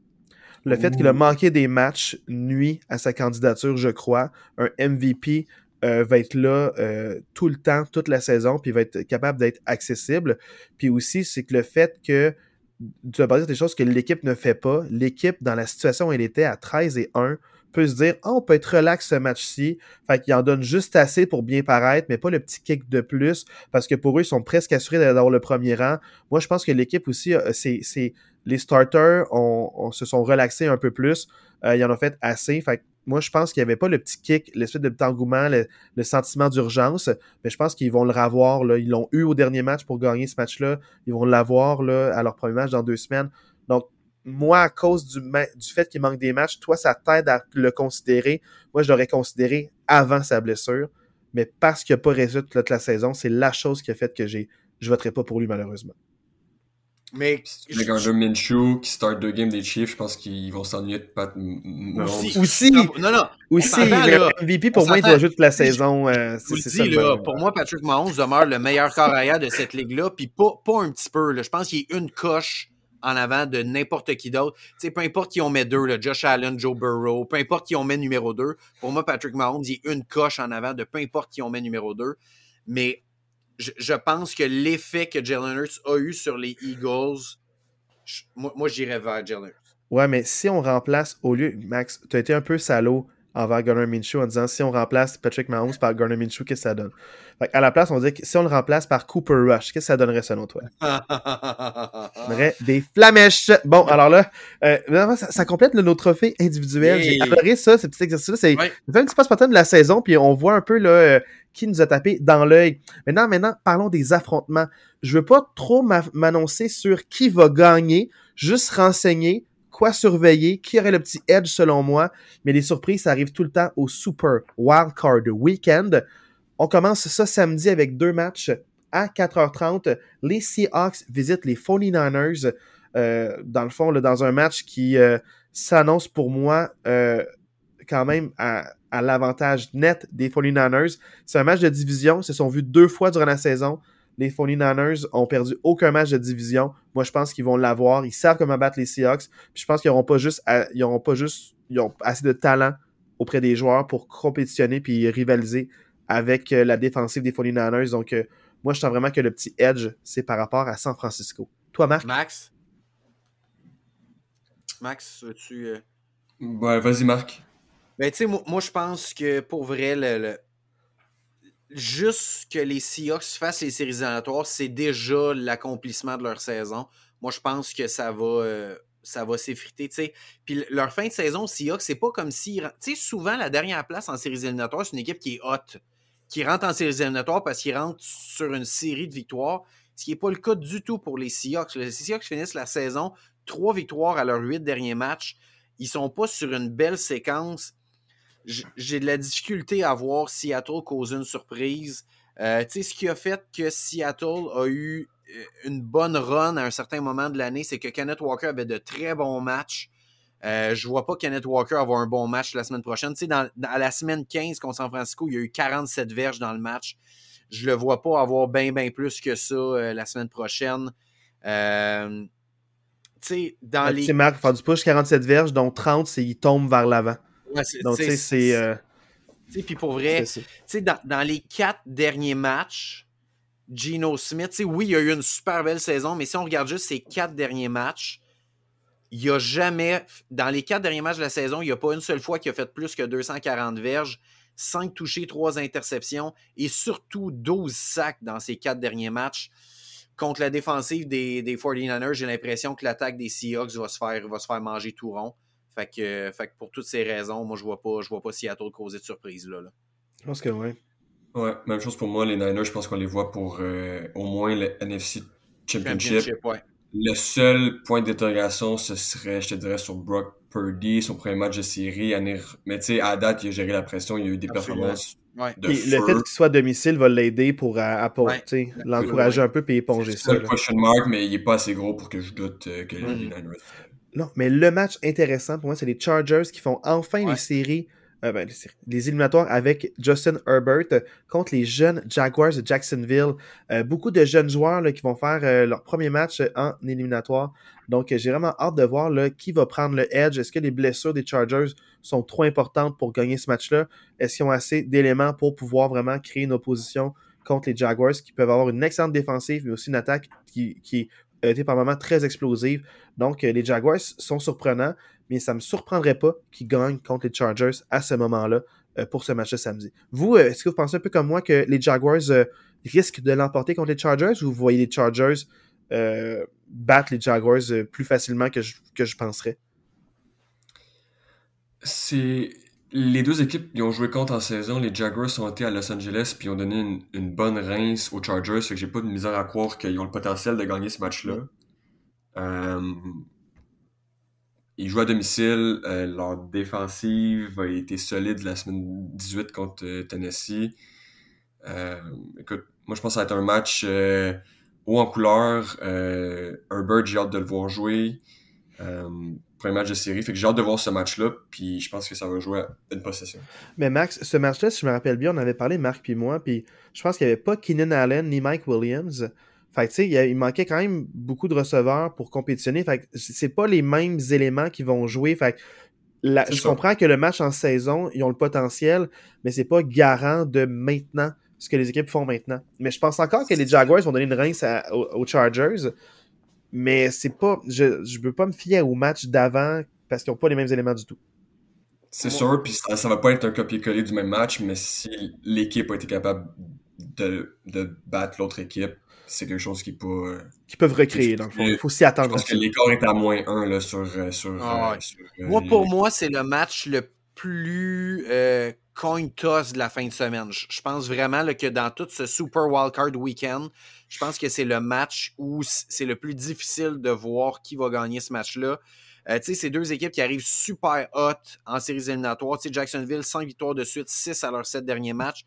Les Chargers, ils ont gagné 5 de leurs 7 derniers matchs. Euh, pour moi, ça va vraiment se jouer euh, dans euh, l'attaque des Chargers face à la défensive des Jaguars. Si on regarde les Chargers, ils ont une moyenne de 26 points marqués à leurs trois derniers matchs. Et la défensive des Jaguars a accordé 7 points par match dans leurs trois derniers matchs. 7 points par match, c'est vraiment pas beaucoup. La défensive des Jaguars est vraiment red hot en ce moment. Pour moi, ça va vraiment se jouer là, l'attaque des Chargers contre la défensive. Fait que si si l'attaque des Chargers est capable de marquer plus que 20 points, moi je pense que les Chargers vont gagner. Si la défensive des Jaguars est capable de limiter euh, l'attaque euh, en bas de 20 points, je pense que les Jaguars vont l'emporter. Ça va vraiment être une guerre là. Euh, c'est vraiment un match que j'ai hâte de voir. Ça va être un vraiment bon match de football. Ouais, puis en plus, ça, c'est comme tu as dit, là, c'est tout peut arriver. Fait que ça risque d'être divertissant jusqu'à la fin. Peut-être même que les défensives vont peut-être créer la différence dans ce match-là, comme les Jaguars ont fait contre les Titans la semaine dernière. Donc là maintenant, les Bills contre les Dolphins à une heure. Les Dolphins qui visitent les Bills dans le froid. Donc le match ne va pas être à 120 degrés Fahrenheit sur les lignes de côté contre les Bills déshydratés, mais bel et bien dans le froid et peut-être même la neige à Buffalo. Donc, pour moi, c'est un no contest, no show, surtout avec la blessure à Tua puis la santé des joueurs. Je vois les Bills gagner ce match-là. Je peux toujours être surpris. Les Dolphins ont des bons éléments en défensive, mais je pense pas qu'ils en ont assez pour freiner les Bills. Je pense que ça peut être serré au début, mais c'est une question de temps avec les Bills mettent beaucoup de points au tableau. Euh, les Bills vont gagner ce match-là. Surtout que tu parlais de l'aura, Max, euh, autour des Bills. Moi, là, euh, je pour le Super Bowl, fait que c'est sûr que. Je sais pas si je suis biaisé, ouais, mais. Je sais pas si c'est biaisé par mon souhait de voir les Dolphins perdre à cause de comment ils ont géré les différentes blessures, mais on dirait, je, même si je suis pas biaisé, je le vois pas comment les Dolphins peuvent gagner ce match-là. Pour vrai, les Bills finissent leur saison avec 7 victoires de suite. Les Dolphins ont eu 5 défaites de suite avant leur petite victoire QQ contre les Jets à la fin de la, dernière semaine. Pour vous donner une idée, dans les 5 défaites de suite, la défensive des Dolphins a accordé une moyenne de 27 points par match. Et dans leur séquence de 7 victoires de suite, les Bills marquent 30 points par match en moyenne. Je vois pas comment la défensive de Miami va réussir à arrêter l'attaque de Buffalo. Puis sans Tua, l'attaque euh, l'attaque de, de, Miami ne mettra pas 30 points sur le tableau. Fait que pour moi, c'est euh, dans, dans, la poche pour les Bills, ce match-là. Ouais, t'as raison. Moi, le match qui m'intéresse le plus et qui m'intrigue énormément, c'est les Giants qui visitent les Vikings. Les Vikings avec une fin de saison très chancelante et les Giants, les Giants avec une excellente défensive. Est-ce qu'ils vont en faire assez pour limiter Justin Jefferson, puis peut-être même euh, soit euh, leur tight end ou qui sait Dalvin Cook? Donc, les Vikings ont tous les éléments pour mettre beaucoup de points au tableau mais les Giants freinent les meilleurs éléments des équipes adverses, puis sont bien coachés. Fait que j'ai vraiment, vraiment hâte de voir ce duel-là. Je pense que ça va jouer à pas grand-chose. Julien, on est des bons amis, je savais que tu allais dire ça. Je te connais bien. Je savais que tu allais parler de la très bonne défensive des Giants. Tu veux-tu savoir, dans leurs huit derniers matchs, les Giants ont accordé combien de points par match? Euh, sûrement une moyenne de 2,5. C'est 25 points par match accordé de la défensive des Giants dans leurs huit derniers matchs. Je ne vois pas comment ils vont arrêter l'attaque des, euh, contre, qui? Parle-moi, contre qui? Ben, contre toutes les équipes. Euh, contre toutes les équipes. Ils ont une fiche de 2, 5 et 1 dans leurs huit derniers matchs. Là. Ils ont affronté deux fois Washington, ils ont affronté deux fois les Eagles, une fois Dallas. Euh, pour moi, je les vois pas. Je, les vois pas. Ah! mais Marc, je comprends que tu les vois pas, mais juste te dire. Maîtriser l'attaque. On s'entend. Hey, puis on s'entend. S'il y a un, un, un, hater sur Minnesota ici, c'est bien moi. J'ai passé toute l'année à dire à quel point Minnesota, je les voyais pas puis qu'ils étaient pas bons. Là. Fait que venez pas dire que je suis un Minnesota lover. Là. Non, J'ai passé toute euh, l'année à dire que Minnesota, je les aimais pas. Mais pour moi, Minnesota, en finissant troisième, ils pognent l'équipe qui ont le plus de chances de battre, qui est les Giants. Euh, qui finissent avec une fin de saison, on va se le dire, dégueulasse. Ils finissent l'année 2, 5 et 1. 25 points par match accordés à leurs 8 derniers matchs. Moi, je ne vois pas du tout, du tout les Giants être compétitifs dans ce match-là. Moi, euh, ce que j'ai à dire, Marc, c'est que euh, en série, c'est. Euh, en éliminatoire, c'est une autre bête. Puis les défensives font la différence, surtout dans les Super Wildcard Weekend. Je m'attends à ce que tu sois surpris parce que toi, tu es habitué de voir les grosses attaques. Tu m'en parlais la semaine dernière. C'est pas un genre de match Ravens Steelers que je suis habitué. ah, attends, donne pas moins de points, mais la, la défense laisse de laisse finir, tu dis ça, laisse-moi laisse finir, man, parce que tu sais, l'année passée, quand, euh, quand les Packers perdent, là, genre 13 et 10 là, sur un bloc euh, field goal ou punt, là, tu sais, contre les 49ers, là, puis tu étais surpris, choqué. Les Packers ont beau marquer en saison 35 points par match. Quand ça compte vraiment, puis en, en éliminatoire, les défensives ont le don de faire la différence. Puis surtout quand tu es un peu stressant au début de match, quand c'est le premier match, t'es pas rodé, ça devient important, t'es face à l'élimination. Les Vikings ont pas joué de match face à l'élimination depuis longtemps. Ça fait longtemps une bonne fiche, ils pouvaient en perdre des matchs. Je sens vraiment que c'est le match qui peut surprendre le plus de monde. Puis je sais que la plupart des gens vont dire les Vikings, mais moi je sens que ceux qui ont vraiment le edge, je pense vraiment que les Giants peuvent créer la surprise, ils ont tout ce qu'il faut pour le faire. Fait que c'est quoi ton pick, Jules? Est-ce que si, si t'avais un petit 2 à mettre, tu mettrais ça Giants? Giants, ouais. J'ai une question pour vous, les gars. Est-ce que jouer en série, Euh, là, il joue à 5h30. Est-ce que c'est considéré comme prime time? Ah, je sais où tu t'en vas, c'est chiant. C'est considéré comme prime time? Tu, tu, tu veux juste plein de chaînes autour du cou et des lunettes fumées, là, Kirk Cousins. J'adore Kirk, j'y souhaite. Pour vrai, moi, les Vikings, euh, ils, ils, ont eu beaucoup de hype dans les dernières années. Ils ont eu beaucoup de bons éléments, des bonnes, des bonnes saisons. Je les compare aux Cowboys. Flamboyants en saison, très divertissant, mettent beaucoup de highlights, beaucoup de, beaucoup de vidéos qui vont, ils vont être virales. Mais quand ils arrivent en, saison, il se passe toujours quelque chose, puis ils sont éliminés. Euh, ils se rendent même pas souvent euh, à NFC Championship Games. Donc, je leur souhaite aux Vikings. Je serais content pour eux. Pour de vrai, je serais content pour eux. Mais je pense vraiment que les Giants sont de quoi créer la surprise dans ce match-là. Mais Moi, je peu importe qui gagne, je vais être content. Euh, comme je dis pour de vrai. Fait que juste pour tu sais, comme moi, je, je verrais pas ça comme un walk in the park. Là, je vois que le spread est à moins 3. Moi, je pense que les Vikings devraient pouvoir gagner. Ça va être un match serré, oui, peut-être. Mais je sens que les Vikings devraient être en contrôle de ce match-là, puis même si c'est serré, ils devraient gagner.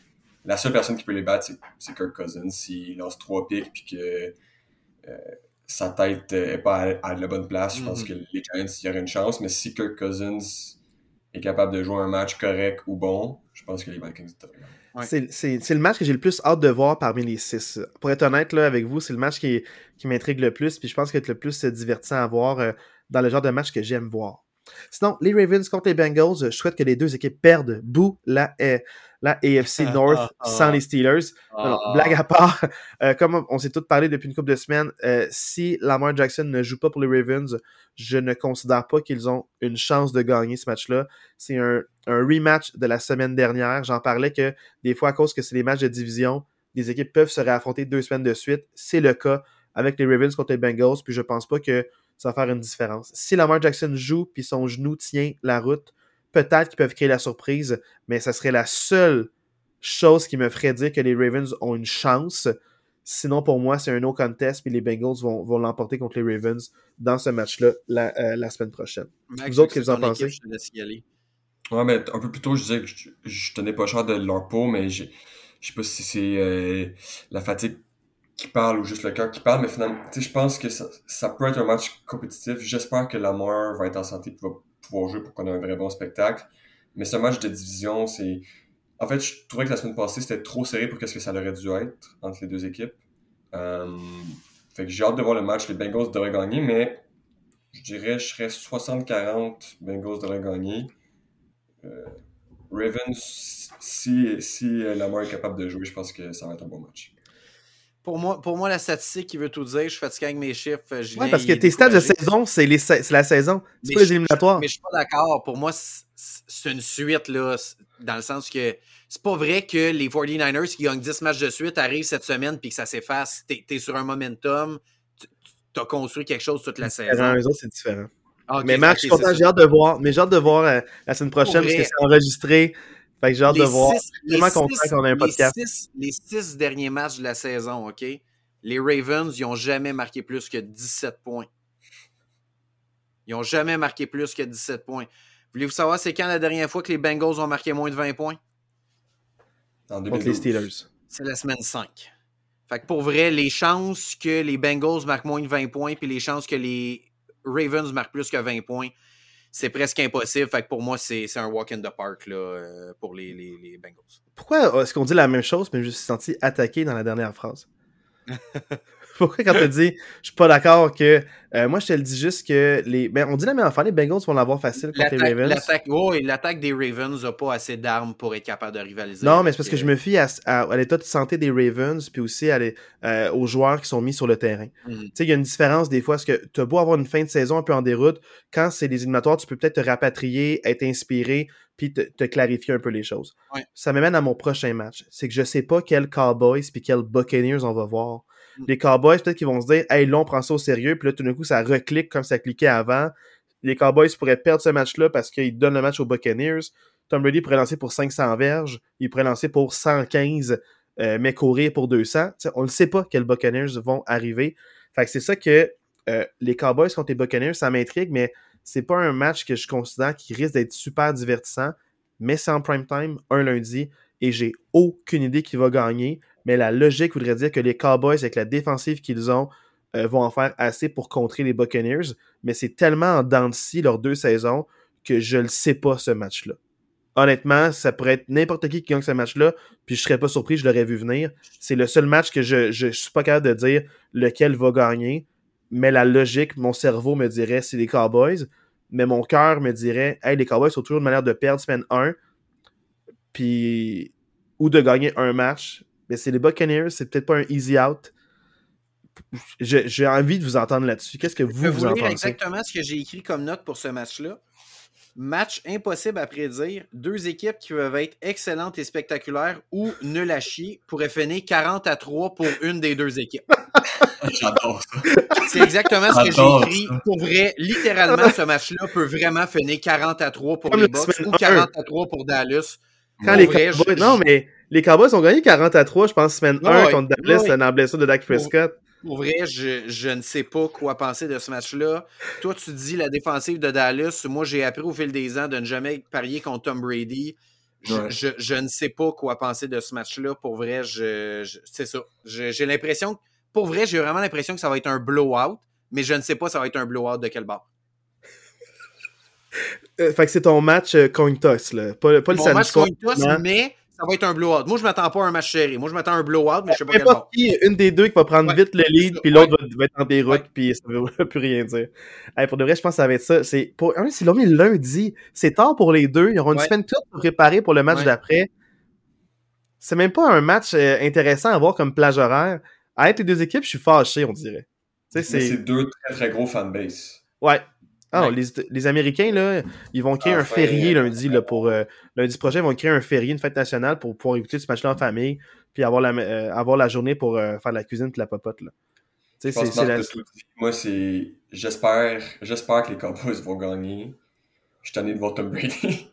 il a pris sa retraite, le maudit, il est revenu, Colin. Fait non, mais j'espère que les Cowboys vont gagner, mais à votre point, les gars, c'est. I didn't leave my wife and kids to lose to Kenny fucking Pickett. Est-ce qu'il a vraiment dit ça ou c'est du bad lip reading? Il a dit ça mot pour mot. Durant le match. Non, c'est pas un bad lip reading. Il a dit ça mot pour mot, euh, en, criant, en engueulant ça. ça la saison, là, il est frustré d'être pendant les matchs. Il a un enfant gâté. Ah, ouais, c'est ça. Il est temps qu'il donne un analyse à ESPN. Il va être super bon, je pense. Ouais. il va être bon, mais plus relax. Il va être détaché du jeu. Je sais que les bains lancer des passes à Davante Adams à Las Vegas l'année prochaine. Oh mon dieu, il est temps que ça prenne. Tu sais, si ça, j'en mets un 30$ sur les Raiders. je pense que presque tous les coachs de son coaching staff sont plus jeunes que lui. C'est pas normal. C'est pas normal. Tu sais, quand tu donnes des conseils aux coachs sur comment coacher, parce que tu as plus d'expérience de coaching que. En tout cas, l'année, ça, ça, ça va pas la route. Hey, je tiens à dire que l'émission tire à sa fin, mais avant toute chose, deux remerciements. Le premier remerciement à mon frère Max euh, de s'être présenté au podcast, avoir dit ses opinions. Un podcast un peu plus long que prévu. On avait quand même beaucoup de choses à dire. Des hot takes, de l'engueulade, euh, beaucoup de drame. Donc, je suis quand même engueulade de... la saison. Engueulade! euh, ben, ben, je l'ai dit, je vais dire plus fort que toi, Marc. Là, donc, merci à Max, puis aussi merci à Dualité pour le super bon beat. C'est vraiment là, euh, pour dire ces mots, c'est un beat fire comme, euh, comme il nous a fait. Puis on va, on va le remettre là, à la fin de, euh, du podcast au complet, le petit complet 35 secondes. Mais merci, c'est un beat qu'on va, qu'on va ramener à chaque début de, de, podcast et à chaque fin. Merci énormément d'être à l'écoute encore là, cette semaine là, pour euh, ce super long podcast. Merci à Max, merci à Dualité et merci à toi, Marc. Bonne journée de football. Bonne semaine de football, coach. Bonne semaine de football. J'ai déjà hâte de revoir les Colts jouer l'année prochaine. Oh my God. Hey, ciao tout le monde, on se laisse sur Dualité. Yes. Salut. bye.